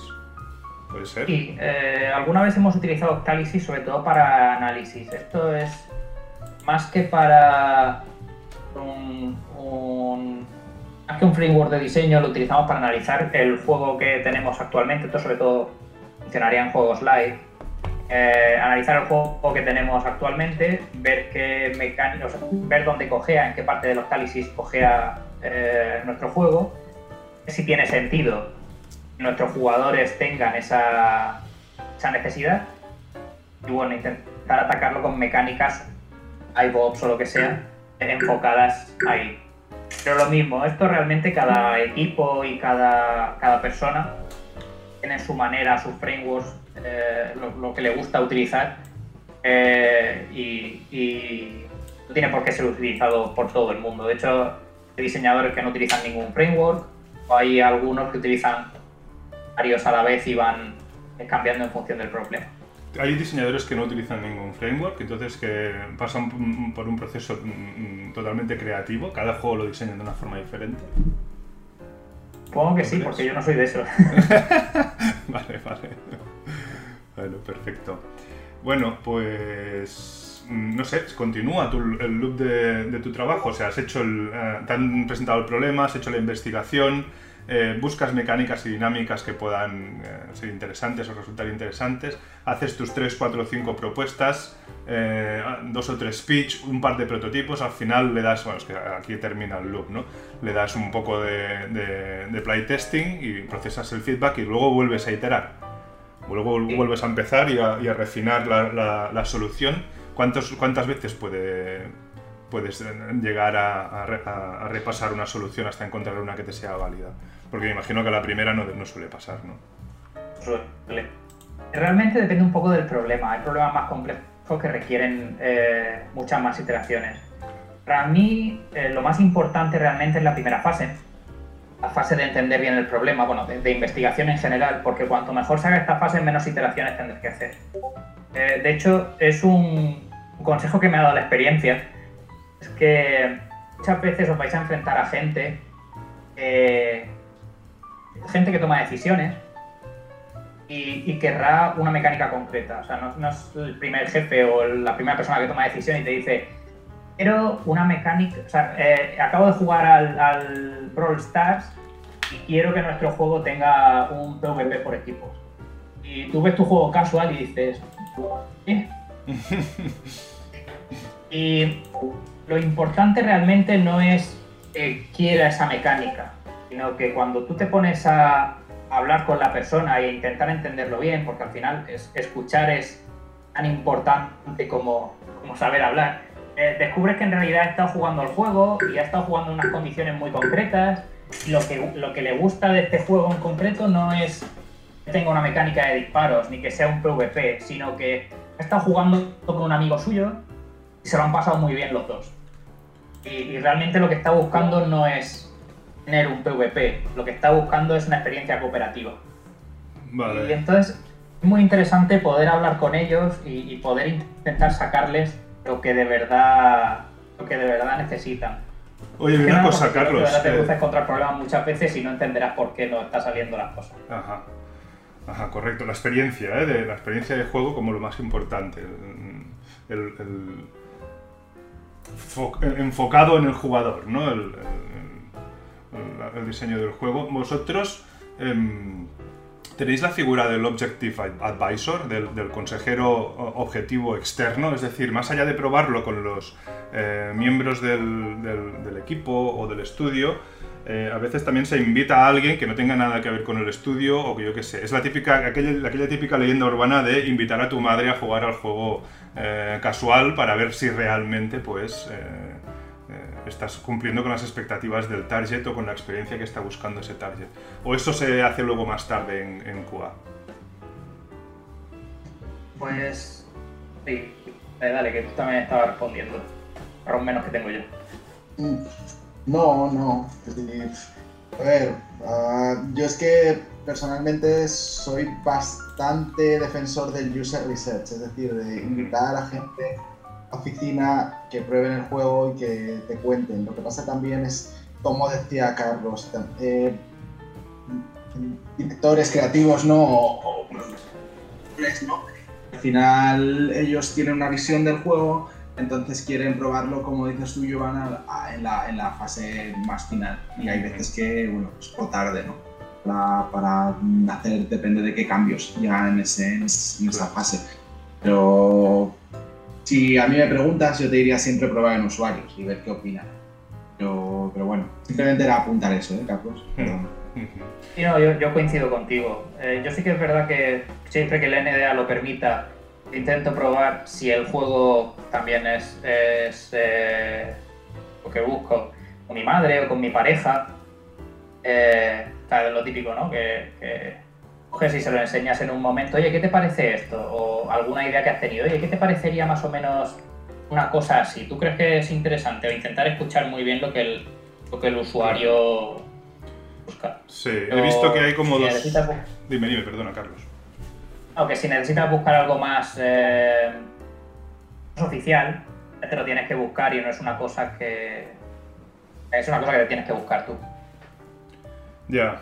Eh, es una figura que, he visto que tiene como dos perfiles diferentes y que, mm, que veo que en, el, en diseño, tanto en el diseño de niveles como en el diseño de juegos, cuanto antes la implicas en, las ideas o en las propuestas o en las soluciones que has, eh, que has encontrado, mejor.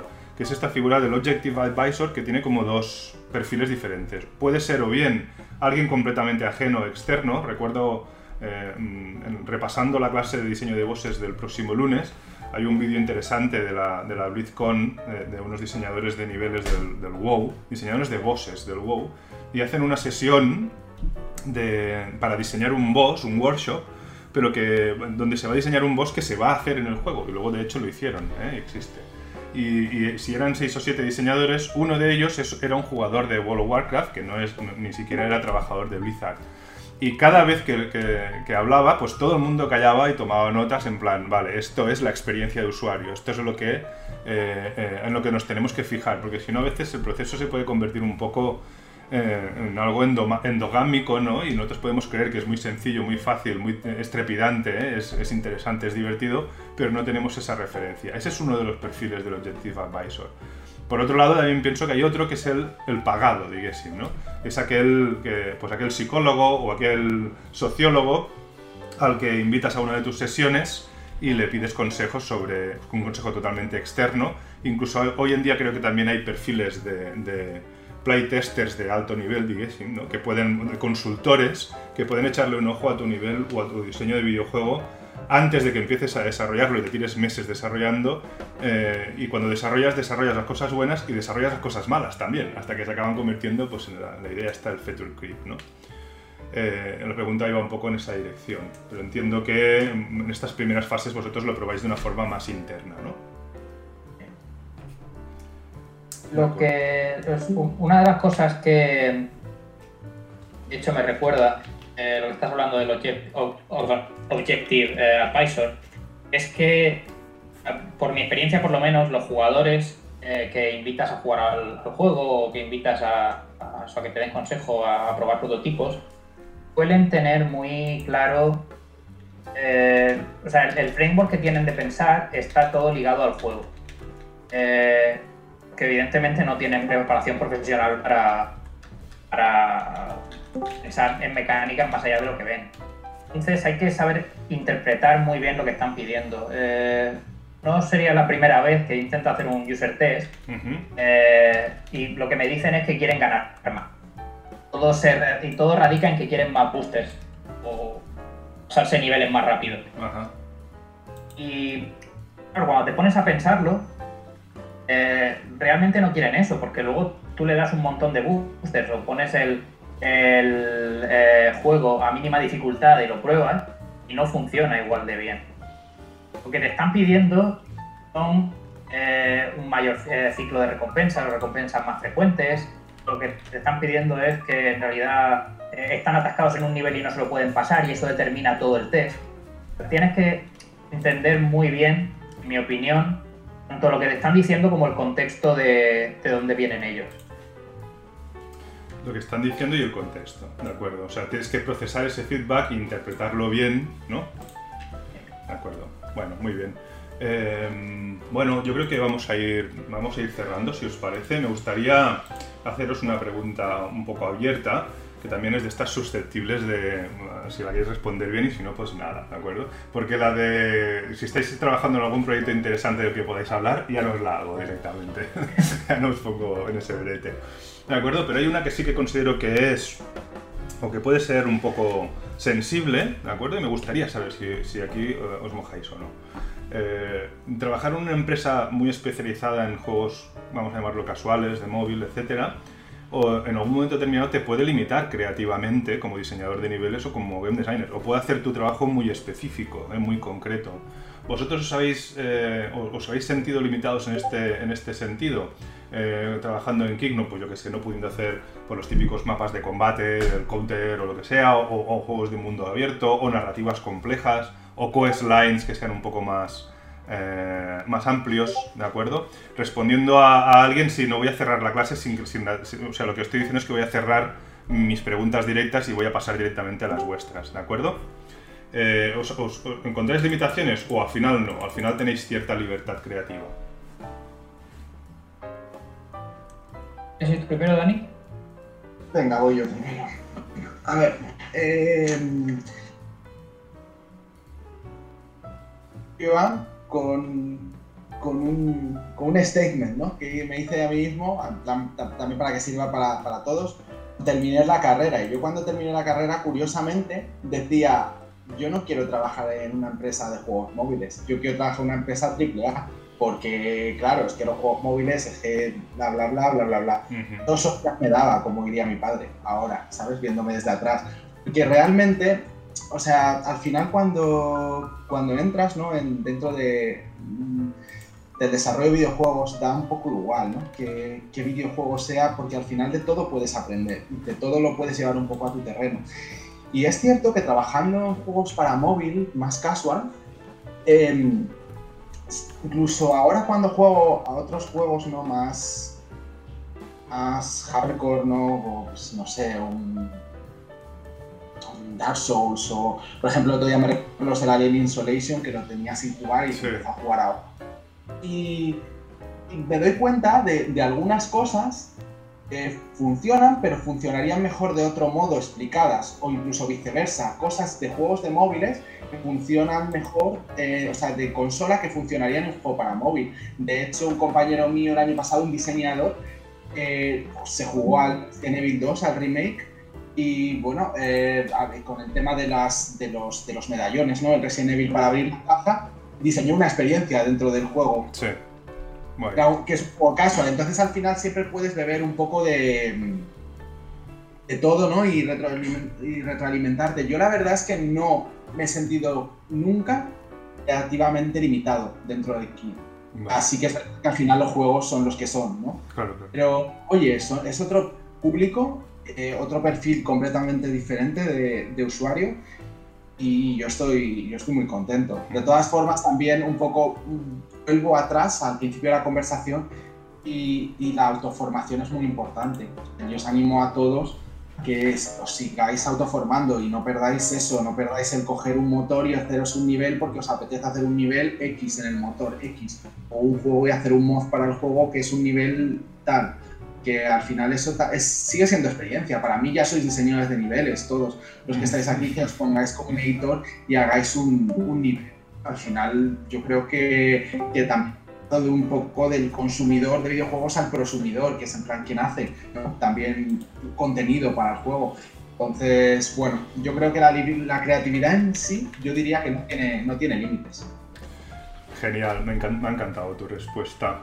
Eh, no, no, nos limita, ¿eh? las limitaciones no las ponemos nosotros mismos y, cada uno decide lo que tiene que hacer con el tiempo que se le ha dado.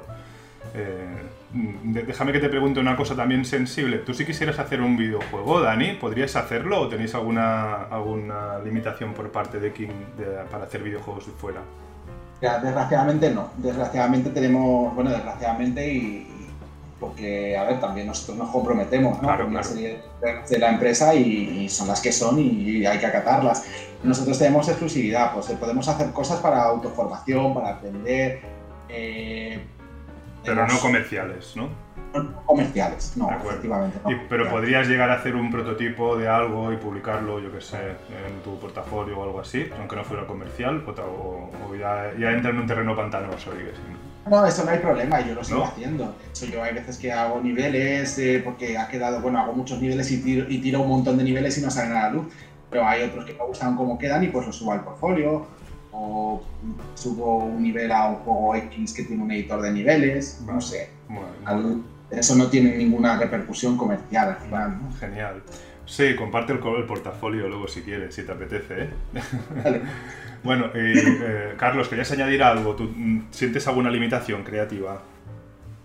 Por mi parte, estoy muy en línea con lo que dice Dani. Eh, bueno, aparte de que yo tengo mis reparos con el eh, la con, el llamar al público casual o no casual, que al final eh, tú estás hablando de un juego casual que puede ser Candy Crush y luego ves una persona que haya llegado al nivel 5000 o que está en otro plano de existencia con respecto al juego, cosas que, jamás podrías saber que existen. Eh, no estoy seguro de que la nomenclatura de juego casual en este caso funcione así. Sí que eh, para mí la, limitación la pone más el género. Eh, y en este caso sí que es verdad que hacer un juego de puzzles hace que cosas como el, combat design no sean posibles o no sean tan fácil. Pero para mí realmente el, game design está en solucionar problemas. Eh, y solucionar problemas, las limitaciones son las que tú te pones. De hecho, muchas veces eh, tener menos limitaciones es, todavía peor. Entonces, por mi parte, creativamente no creo que tengo suficiente espacio. Tenido en, todo momento. Eh, y eso, el, hecho de, que bueno, la, la, gran mayoría de mi currículum esté basado en juegos de puzzles solo quiere decir porque hay una serie de cosas que puedo dar por hechas serie de conocimientos y otra serie de conocimientos que no puedo dar por hechos y que tendré que tutorializar mejor o que explicar mejor. Pero no que haya cosas que son imposibles de hacer. Vale. Genial. se nota que estáis bien en King, desde luego. bueno, pues escuchadme. La sala del salmón ayuda, ¿eh? La sala del salmón ayuda, ¿no? Luego veremos si eso es. Eh, dejadme que, que, os dé una última, un último tiempo, un tiempo más para que, para que nos ofrezcáis a los alumnos, más que nada, consejos eh, o tips para los que se quieren dedicar al game design, level design, aquello que vosotros pensáis, supongo que ya os lo habrán preguntado más de una vez, pero aquí hay un buen foro ahora, mira, 67, es, nuevo récord. Eh, que vosotros pensáis, hostia, ojalá hubiese sabido esto antes de empezar a, buscar curro o, los, mis últimos años de carrera. Y cuando nos acabéis de dar estos consejos, pues ya si queréis ir, chicos, ir poniendo las preguntas que... Ahora no, no hablemos de, cosas que no sean preguntas. Poned las preguntas en el general y abriremos un, turno de preguntas los últimos 20 minutos de clase. Y hora y media, digésimo así, eh, empezamos las preguntas, ¿de acuerdo? Tips y consejos que os hubiese gustado tener eh, eh, hace 5 años, por ejemplo. Tú mismo, Carlos, ya que estás aquí. Pues para mí lo más importante es que practiquéis mucho y que hagáis un montón de juegos parece redundante, Pero No mucha es. gente directamente quiere ser game designer sin, sin haber hecho nada. Eh, y realmente al final lo que más visibilidad te da el currículum es las cosas, los proyectos en los que has estado y las cosas que has hecho. Eh, para mí lo, lo más importante es eso, que no perdáis la curiosidad y no perdáis las ganas de hacer cosas. O sea, mm, eh, hacer, ¿eh? No, no quedarse en el plano más académico o en el plano solo mm, del grado. Aunque en el grado ya se hacen muchísimas cosas, se hacen proyectos, les pedimos muchísimo trabajo y de alguna forma se va creando portafolio. Pero intentar crear, ¿de acuerdo? E intentar construir un portafolio antes de empezar a, a- buscar trabajo. Yo creo que es un grandísimo consejo. Y, y- y tú, Dani, ¿nos quieres añadir algún tip, algún consejo? ¿O una cosa que hayas descubierto tú y que nadie te haya enseñado y digas, ostras, esto ojalá lo hubiese sabido en su momento? Podría estar hablando de esto un montón de tiempo, la verdad, o sea, porque además me, me gusta mucho. Eh, Bueno, pues explícanos algo, ya, ya te damos tiempo, ya tú, No, expláyate. no, yo creo que al final cuando terminas ¿no? la carrera o el máster o lo que estés haciendo siempre tienes un poco ese, ese sentimiento ¿no? de, de, bueno, ¿y ahora qué hago? Y ahora... Entonces, lo que ha dicho Carlos más mí, o sea, es decir, creo que es súper importante. El portfolio es importante, y ya soy game designer si ya soy game designer. Eh, Yo creo que también una cosa muy importante es en plan colaborar entre vosotros, la colaboración y hacer buen equipo de trabajo. Un juego no lo construye una persona, no lo hace una persona solo. Es, es un trabajo de equipo y, y tenéis que, que- que hacer buenos equipos y al final uno no sabe programar pero sabe diseñar, otro no sabe diseñar pero sabe, eh, sabe arte. Entonces, bueno, yo creo que, es muy, muy importante ¿no? que, generéis buenas sinergias para, para empezar a, desarrollar, eh, bueno, sí, trabajos, al final es que es un trabajo, al final desarrollar juegos, prototipos que nutran, ¿no? Eh, en plan, vuestro, vuestro portfolio. Una cosa que a mí me, ya estaba trabajando en King y me acuerdo hace unos años, creo que fue la Fan and Sirius de 2017-2018, que vino Jeff Kaplan de, de Blizzard, de, Overwatch, uno de los diseñadores principales, y bueno, hacer una charla. Y yo me quedé con un consejo, digo, muy, muy importante, que dije, mira, fíjate, si es que al final es, es yo creo, lo que, lo que siempre he pensado, ¿no? Un poco, que decía... eh, focus in what you like and not what you want to be. O sea, céntrate en lo que te gusta o en lo que disfrutas y no en lo que quieres ser. Al final, mm, el dinero vendrá, el trabajo vendrá, eh, mm, todo vendrá. Pero al final todo viene con esfuerzo y todo viene con dedicación. Otro profesor mío eh, en la carrera también me dijo de un poco hater, ¿no? De, bueno, es que esta carrera al final, porque bueno, estaba un poco saturado ese día, entonces, y di- dijo una cosa un poco cruda, pero al final yo creo que tiene parte de verdad, ¿no? Decía, al final esta carrera va a ser como derecho. Mucha gente va a tener esta carrera de videojuegos, pero al final van a ejercer pocos. Y como, ostras, ¿sabes? Esto es, es, es muy duro decir esto, pero al final es verdad, porque si no estás en tu cuarto eh, ocho horas invirtiéndole a Unreal y a ver cómo funciona el motor, si no pones con tus compañeros a hacer un buen equipo de trabajo y, y un, un prototipo, si al final no te lanzas, eh, es muy difícil que al final se te dé una oportunidad, porque lo más difícil es el principio, o sea, es que te den la oportunidad. Luego después todo va llegando, pero creo que, que es al final un, un, un trabajo de esfuerzo y de ponerse en LinkedIn, agregar gente, mirar trabajos, no importa, o sea, somos, somos humanos, yo estoy encantado de estar aquí hablando con vosotros. Yo creo que hablo por los dos, o sea, Claro. estamos encantados de estar hablando con vosotros y, y cualquier duda, cual, tengáis o lo que sea, pues, pues oye, bueno, si es que esto es un poco como uno de mis libros favoritos, ¿no? Que es Alicia en el País de las Maravillas, cuando está perdido en el laberinto, le dice al gato, no sé dónde quiero ir, y el gato le dice, depende de dónde quieras ir, esa es la pregunta para ti. Entonces yo creo que es un poco, un poco eso, al final todos encontramos nuestro camino, a unos les costará más, a otros les costará menos, al final creo que hay caminos para todo el mundo. Bien, mola. Eh, dejadme que os pregunte, ¿qué, qué opináis de las, de las Game Jams y de, y de esto, y de esto- estos tipos de concursos, rollo Three-Head Monkeys o concursos que se hacen alrededor del mundo para presentar prototipos? ¿Habéis, De las ¿habéis mejores participado alguna vez o cosas, algo? desde luego. Dime, dime, Ca- Carlos, perdona.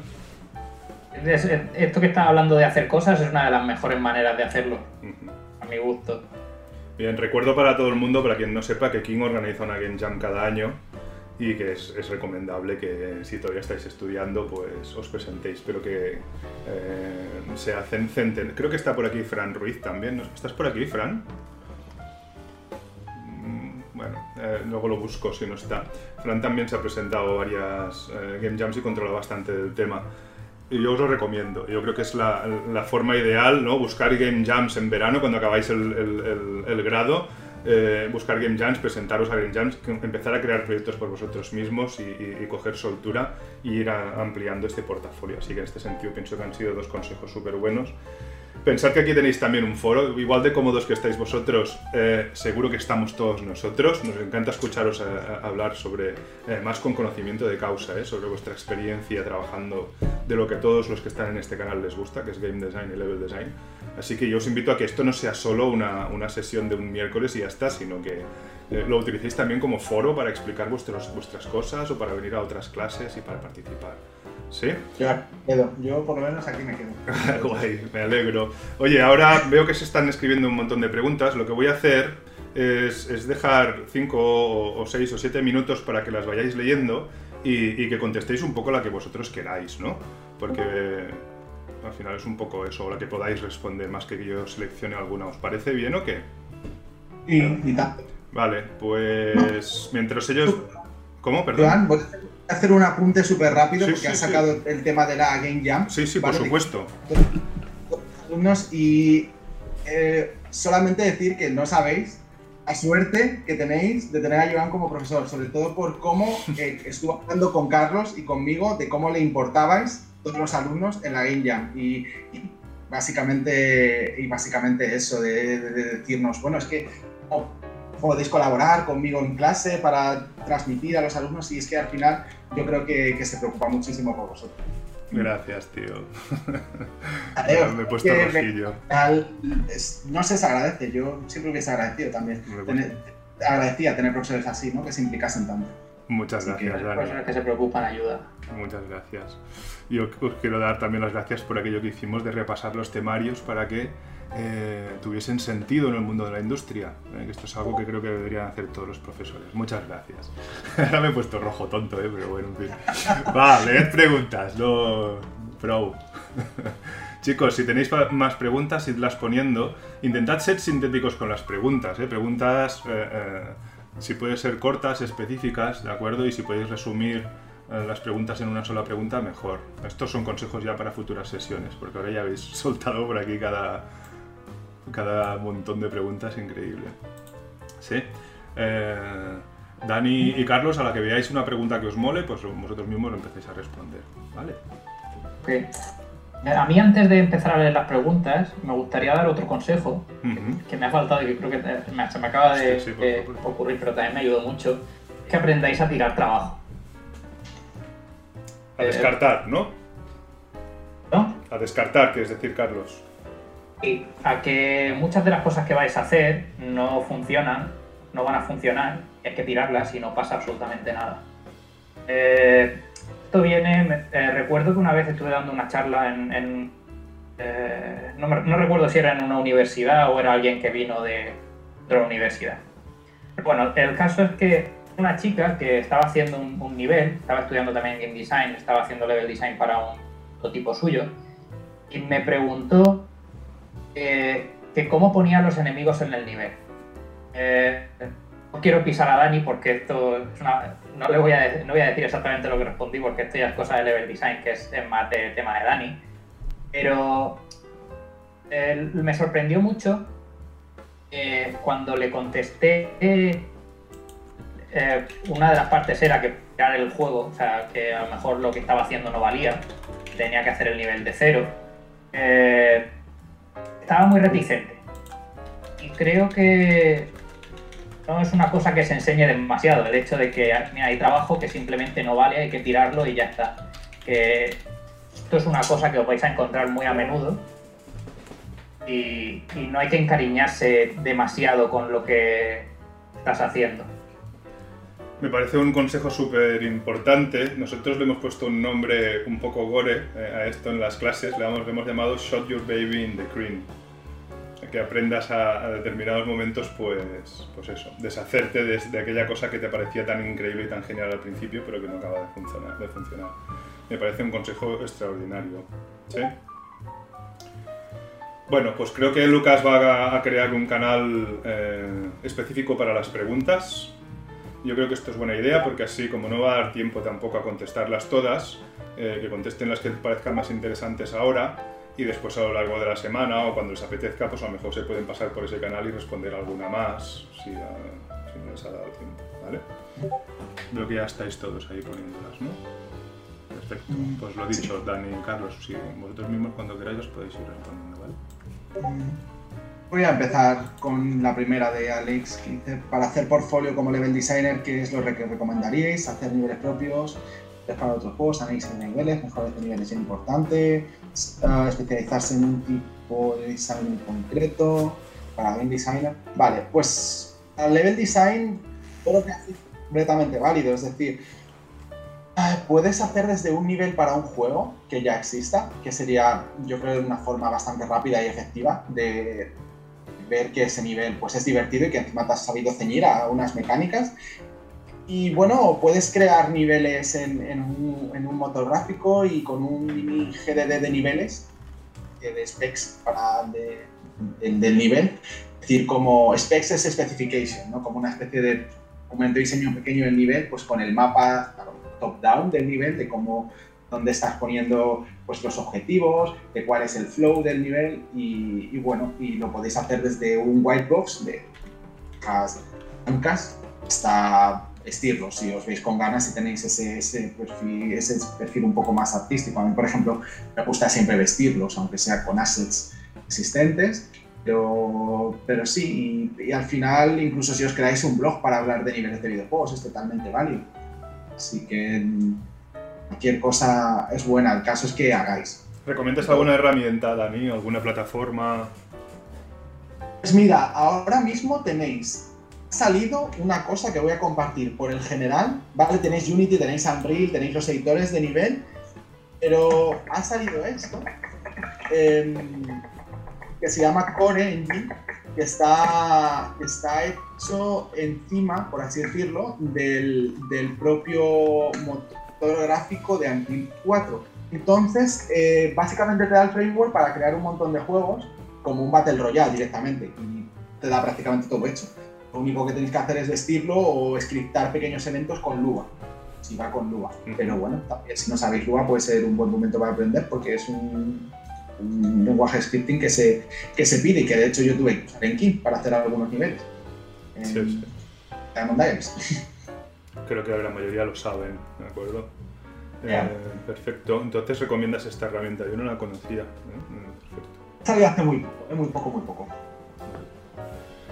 Muy bien, portafolio noise es muy importante. Tenéis, eh, y aparte de esta herramienta, eh, eh, supongo que alguna plataforma tipo, pues no sé, plataformas estas varias que hay, porque hacerte una web personal, que es un, trabajo importante también, es, ¿piensas que es interesante o, simplemente tirar pues, de, una plataforma que ya exista?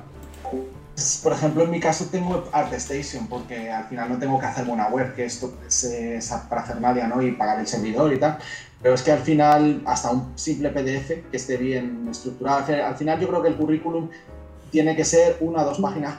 Podéis hacer currículums enormes porque al final es que no se lo leen. Y portfolio es igual, portfolio de eh, mostrar los trabajos más orgullosos de ellos. Eh, habrá gente que os diga que tenéis que hacer portfolios ad hoc para algunas empresas, porque evidentemente si vas a Blizzard, pues si solamente has jugado a Capcom, a lo mejor no te cogen o si tienes más el estilo de X o de Y pero al final creo que es muy, muy, muy, muy importante eh, el portfolio y, que y sobre todo, al final, más que tener el estilo de la empresa, es que demuestre creatividad y que eres capaz de adaptarte a cualquier cosa. Guay. Bueno, perfecto. Os voy, dejando contestando preguntas, ¿eh? Ahora vuelvo en un minuto. Eh, ¿Te parece bien? Yo voy a contestar la primera pregunta de Daniela. Me parece muy interesante. Eh, cuando salí de la universidad, bueno, la pregunta es, cuando saliste de la universidad o del máster, eh, ¿sentís preparado a tope como para entrar a trabajar en King? Que las empresas eh, piden dos o tres años de experiencia mínimo normalmente. Eh, yo normalmente, o sea, lo que yo hice, había hecho prácticas de empresa en Piro.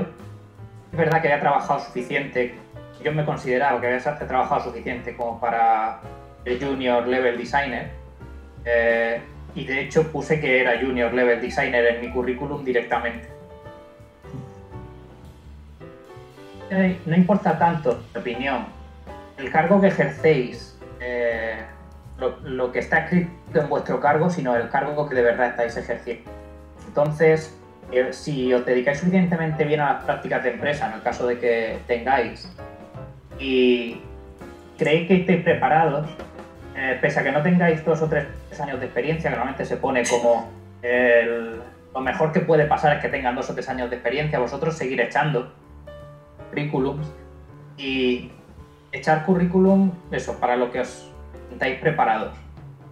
Eh, eso, intentar no echar para senior directamente, pero igual si echáis para regular, a pesar de que piden dos o tres años de experiencia y no los tenéis, igual vuestro currículum sí que tenéis algo interesante que a alguien le llama la atención o alguien os propone que hagáis algún tipo de mentorship dentro de, de la empresa, la que sea, o algunas prácticas. El, el, hecho de que en una oferta de trabajo no estéis capacitados para esa oferta de trabajo en concreto no quiere decir que no estéis, que, que no podáis eh, optar a ello y que si ven algún puesto que sea interesante para vosotros os lo dirán. Vale, merci. Gracias. Vale, pues voy a. Aprovecho que Joan para deciros, voy a hacer trampas en el currículum. ya he vuelto, te he escuchado al último momento. Mierda.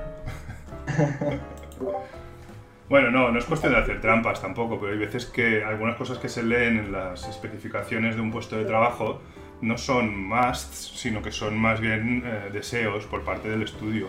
Todo el mundo desea que, yo que, sé, que el programador que contratas tenga 5 años de experiencia en Unity y dos juegos eh, publicados.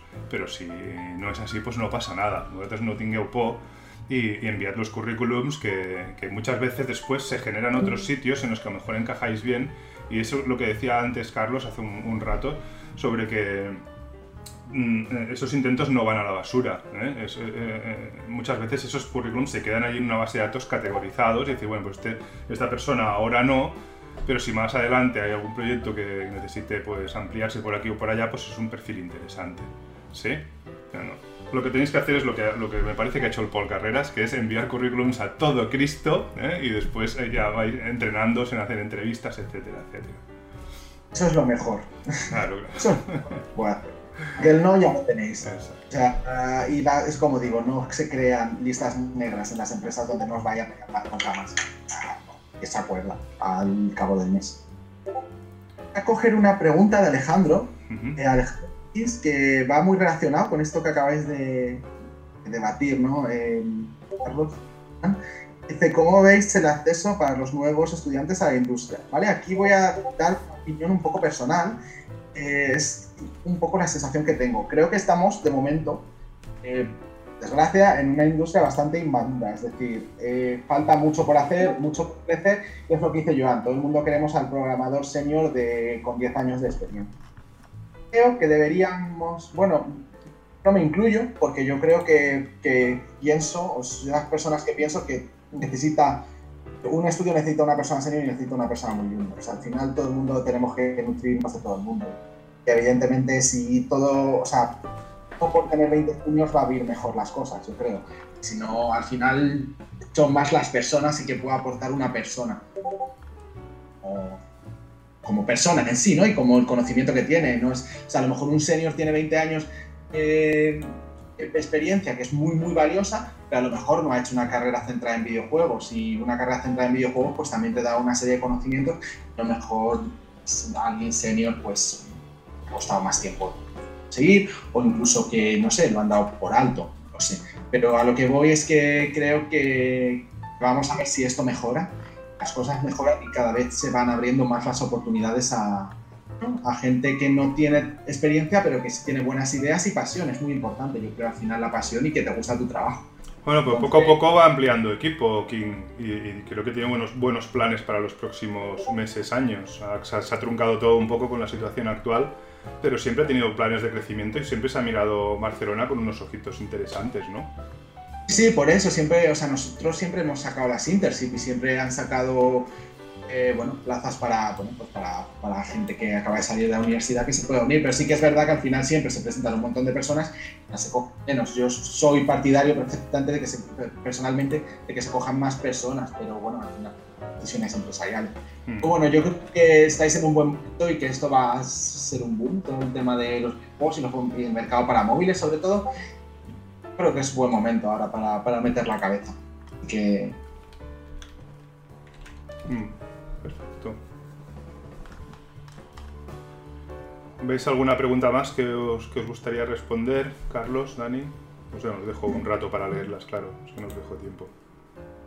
Uno interesante de Joel dice que si dentro de King es importante tener buen nivel de programación siendo diseñador. Mm. Eh, creo, eh, excepto en empresas bastante indies, donde ser diseñador significa ser todo, eh, van bastante separadas. Y sí que es verdad que al principio en la industria era muy importante saber hacer de todo, eh, pero yo creo que a día de hoy la figura del diseñador es suficientemente, está suficientemente aislada, en el sentido de que se reconoce suficiente como para no necesitar un nivel de programación ni, ni de arte. De hecho, yo conozco bastantes eh, diseñadores que no tienen ni puñetera idea de programación o que no tienen ni idea de arte y, y no pasa nada. Eh, sí que es verdad que cuanto más sepas de un tema, más fácil será comunicarte con, con, otra gente. O sea, si yo tengo que hablar con... Yo tengo algo de experiencia en programación por mi formación y para mí es relativamente fácil comunicarme con los, con los programadores pero sí que es verdad que luego eh, cuando intento comunicarme con los artistas, a veces me cuesta un poco más. Entonces, crear un poco no es necesario, está bien tener un poco, pero al final lo importante es eh, saber lo que, lo que soy bueno, si es lo que soy malo y saber explotarlo. Vale, yo voy a intentar, porque Alex ha hecho un montón de preguntas al principio, creo que son interesantes, voy a intentar eh, estar rápido, algunas. Eh, primera, ¿cuáles son los errores más eh, de principiantes o cosas que veis presentes en muchos niveles o juegos que nos recomendaréis evitar? Diría usar 20.000 mecánicas en el mismo nivel o 20.000 mecánicas seguidas todas. No dar respiro al jugador, no darle un momento de, pues un respiro, ¿no? Y que el juego sea fácil. Yo creo que el fácil está infravalorado, sobre todo en el tema de cuando eres diseñador. Y creo que es un error bastante de, de junior, ¿no? Que el juego al final tenga que ser imposible bueno, el juego más que el juego, el nivel en este caso. Y de juegos que nos recomendaréis evitar, el, hay el, primer Nier, el que no es el automata, el primero es un juego que es bastante malo objetivamente. Y de hecho, una cosa muy curiosa de ese juego es que se ríe, que no saben hacer juegos.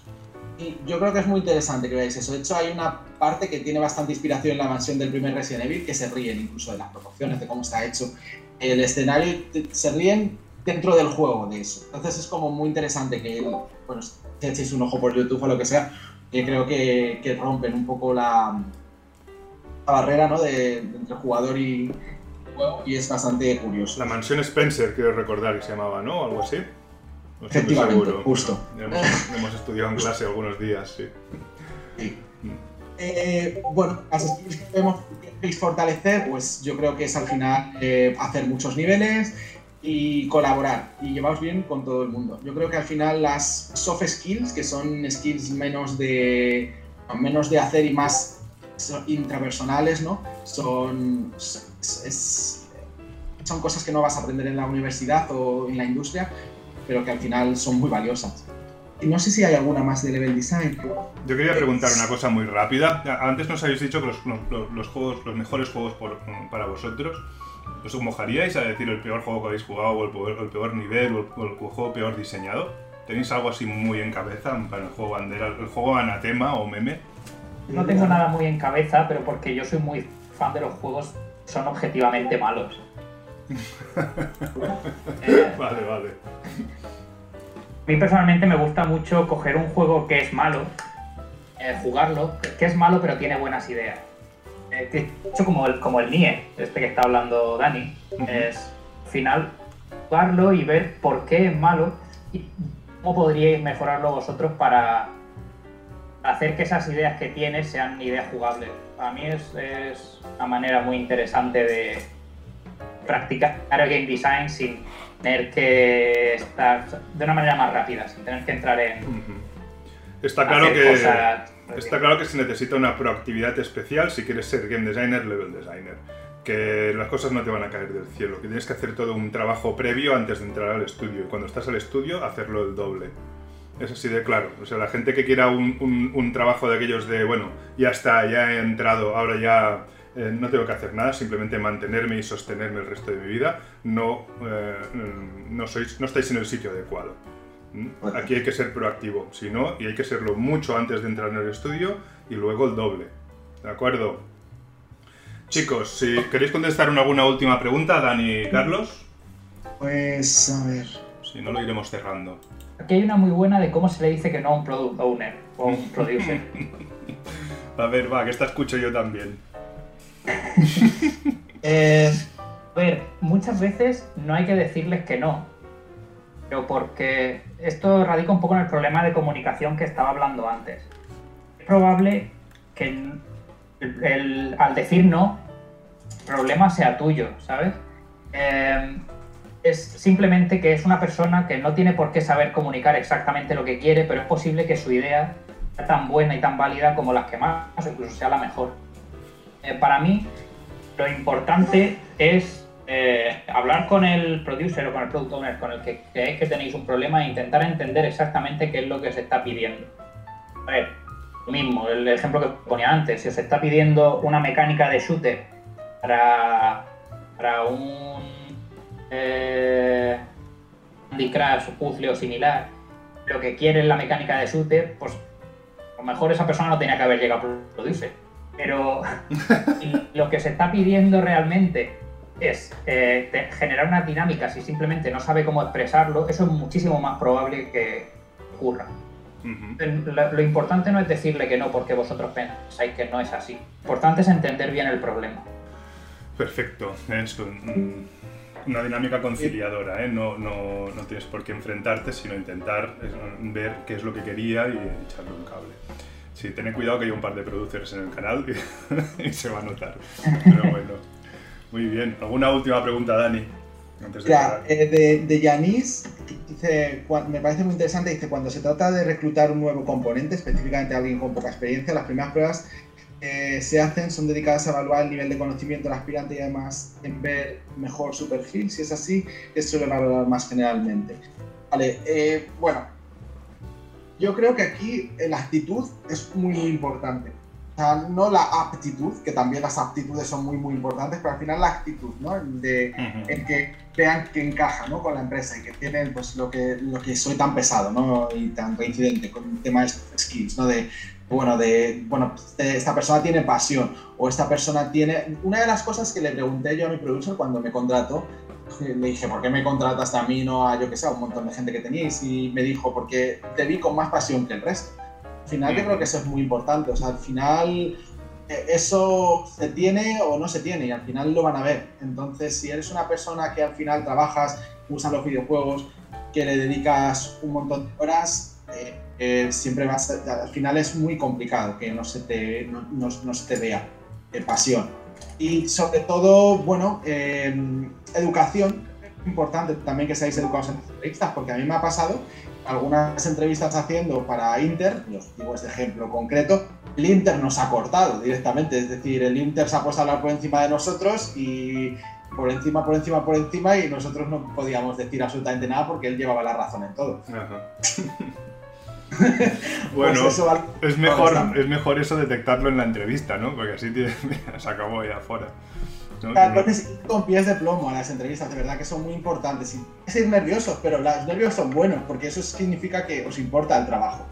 Un día haremos entrevistas, perdona que te interrumpa yo ahora a ti, Dani. Un día haremos entrevistas aquí en el canal, simularemos entrevistas, como si fuera una entrevista de trabajo y así un poco pues se pueden, los alumnos pueden saber a qué, a qué atenerse. Mm. Muy bien, perfecto. Pues mira chicos, yo si queréis, si queréis creo que vamos a ir cerrando ya, no me queda nada más que, que agradeceros a los dos haber estado aquí tanto rato, hemos estado dos horas ¿eh? al final, eh, charlando. Bueno, al final cuando charlas de lo que te mola, ¿no? Pues como que el tiempo vuela. Tempus fugit, ¿eh? el tiempo corre, el tiempo vuela. Agradeceros muchísimo haber estado aquí, todo lo que nos habéis explicado. Eh, luego os, os pasaré el audio que hemos grabado para que le echéis un, un- un segundo vistazo por si queréis editar alguna cosa. Y ahora me gustaría hacer una llamada a todos los alumnos eh, por si hay alguien interesado en, en transcribir, en escribir un post eh, con todo lo que se ha dicho hoy aquí, que primero revisarían Dani y Carlos para ver que no haya nada que no se puede decir o lo que sea, para publicarlo en un, eh, en un pequeño blog, porque hay mucha gente pues, que, que- que no han podido estar hoy aquí por diferentes razones, porque trabajan o incluso yo qué sé, puede interesarle a cualquiera del mundo, me imagino. Si nos dais permiso, pues igual lo transcribiremos y lo pasaremos. Chicos, muchísimas gracias. Podéis desmutearos todos y les damos un, fuerte aplauso y un mucho agradecimiento a Dani y a Carlos, ¿de acuerdo? Muchas gracias.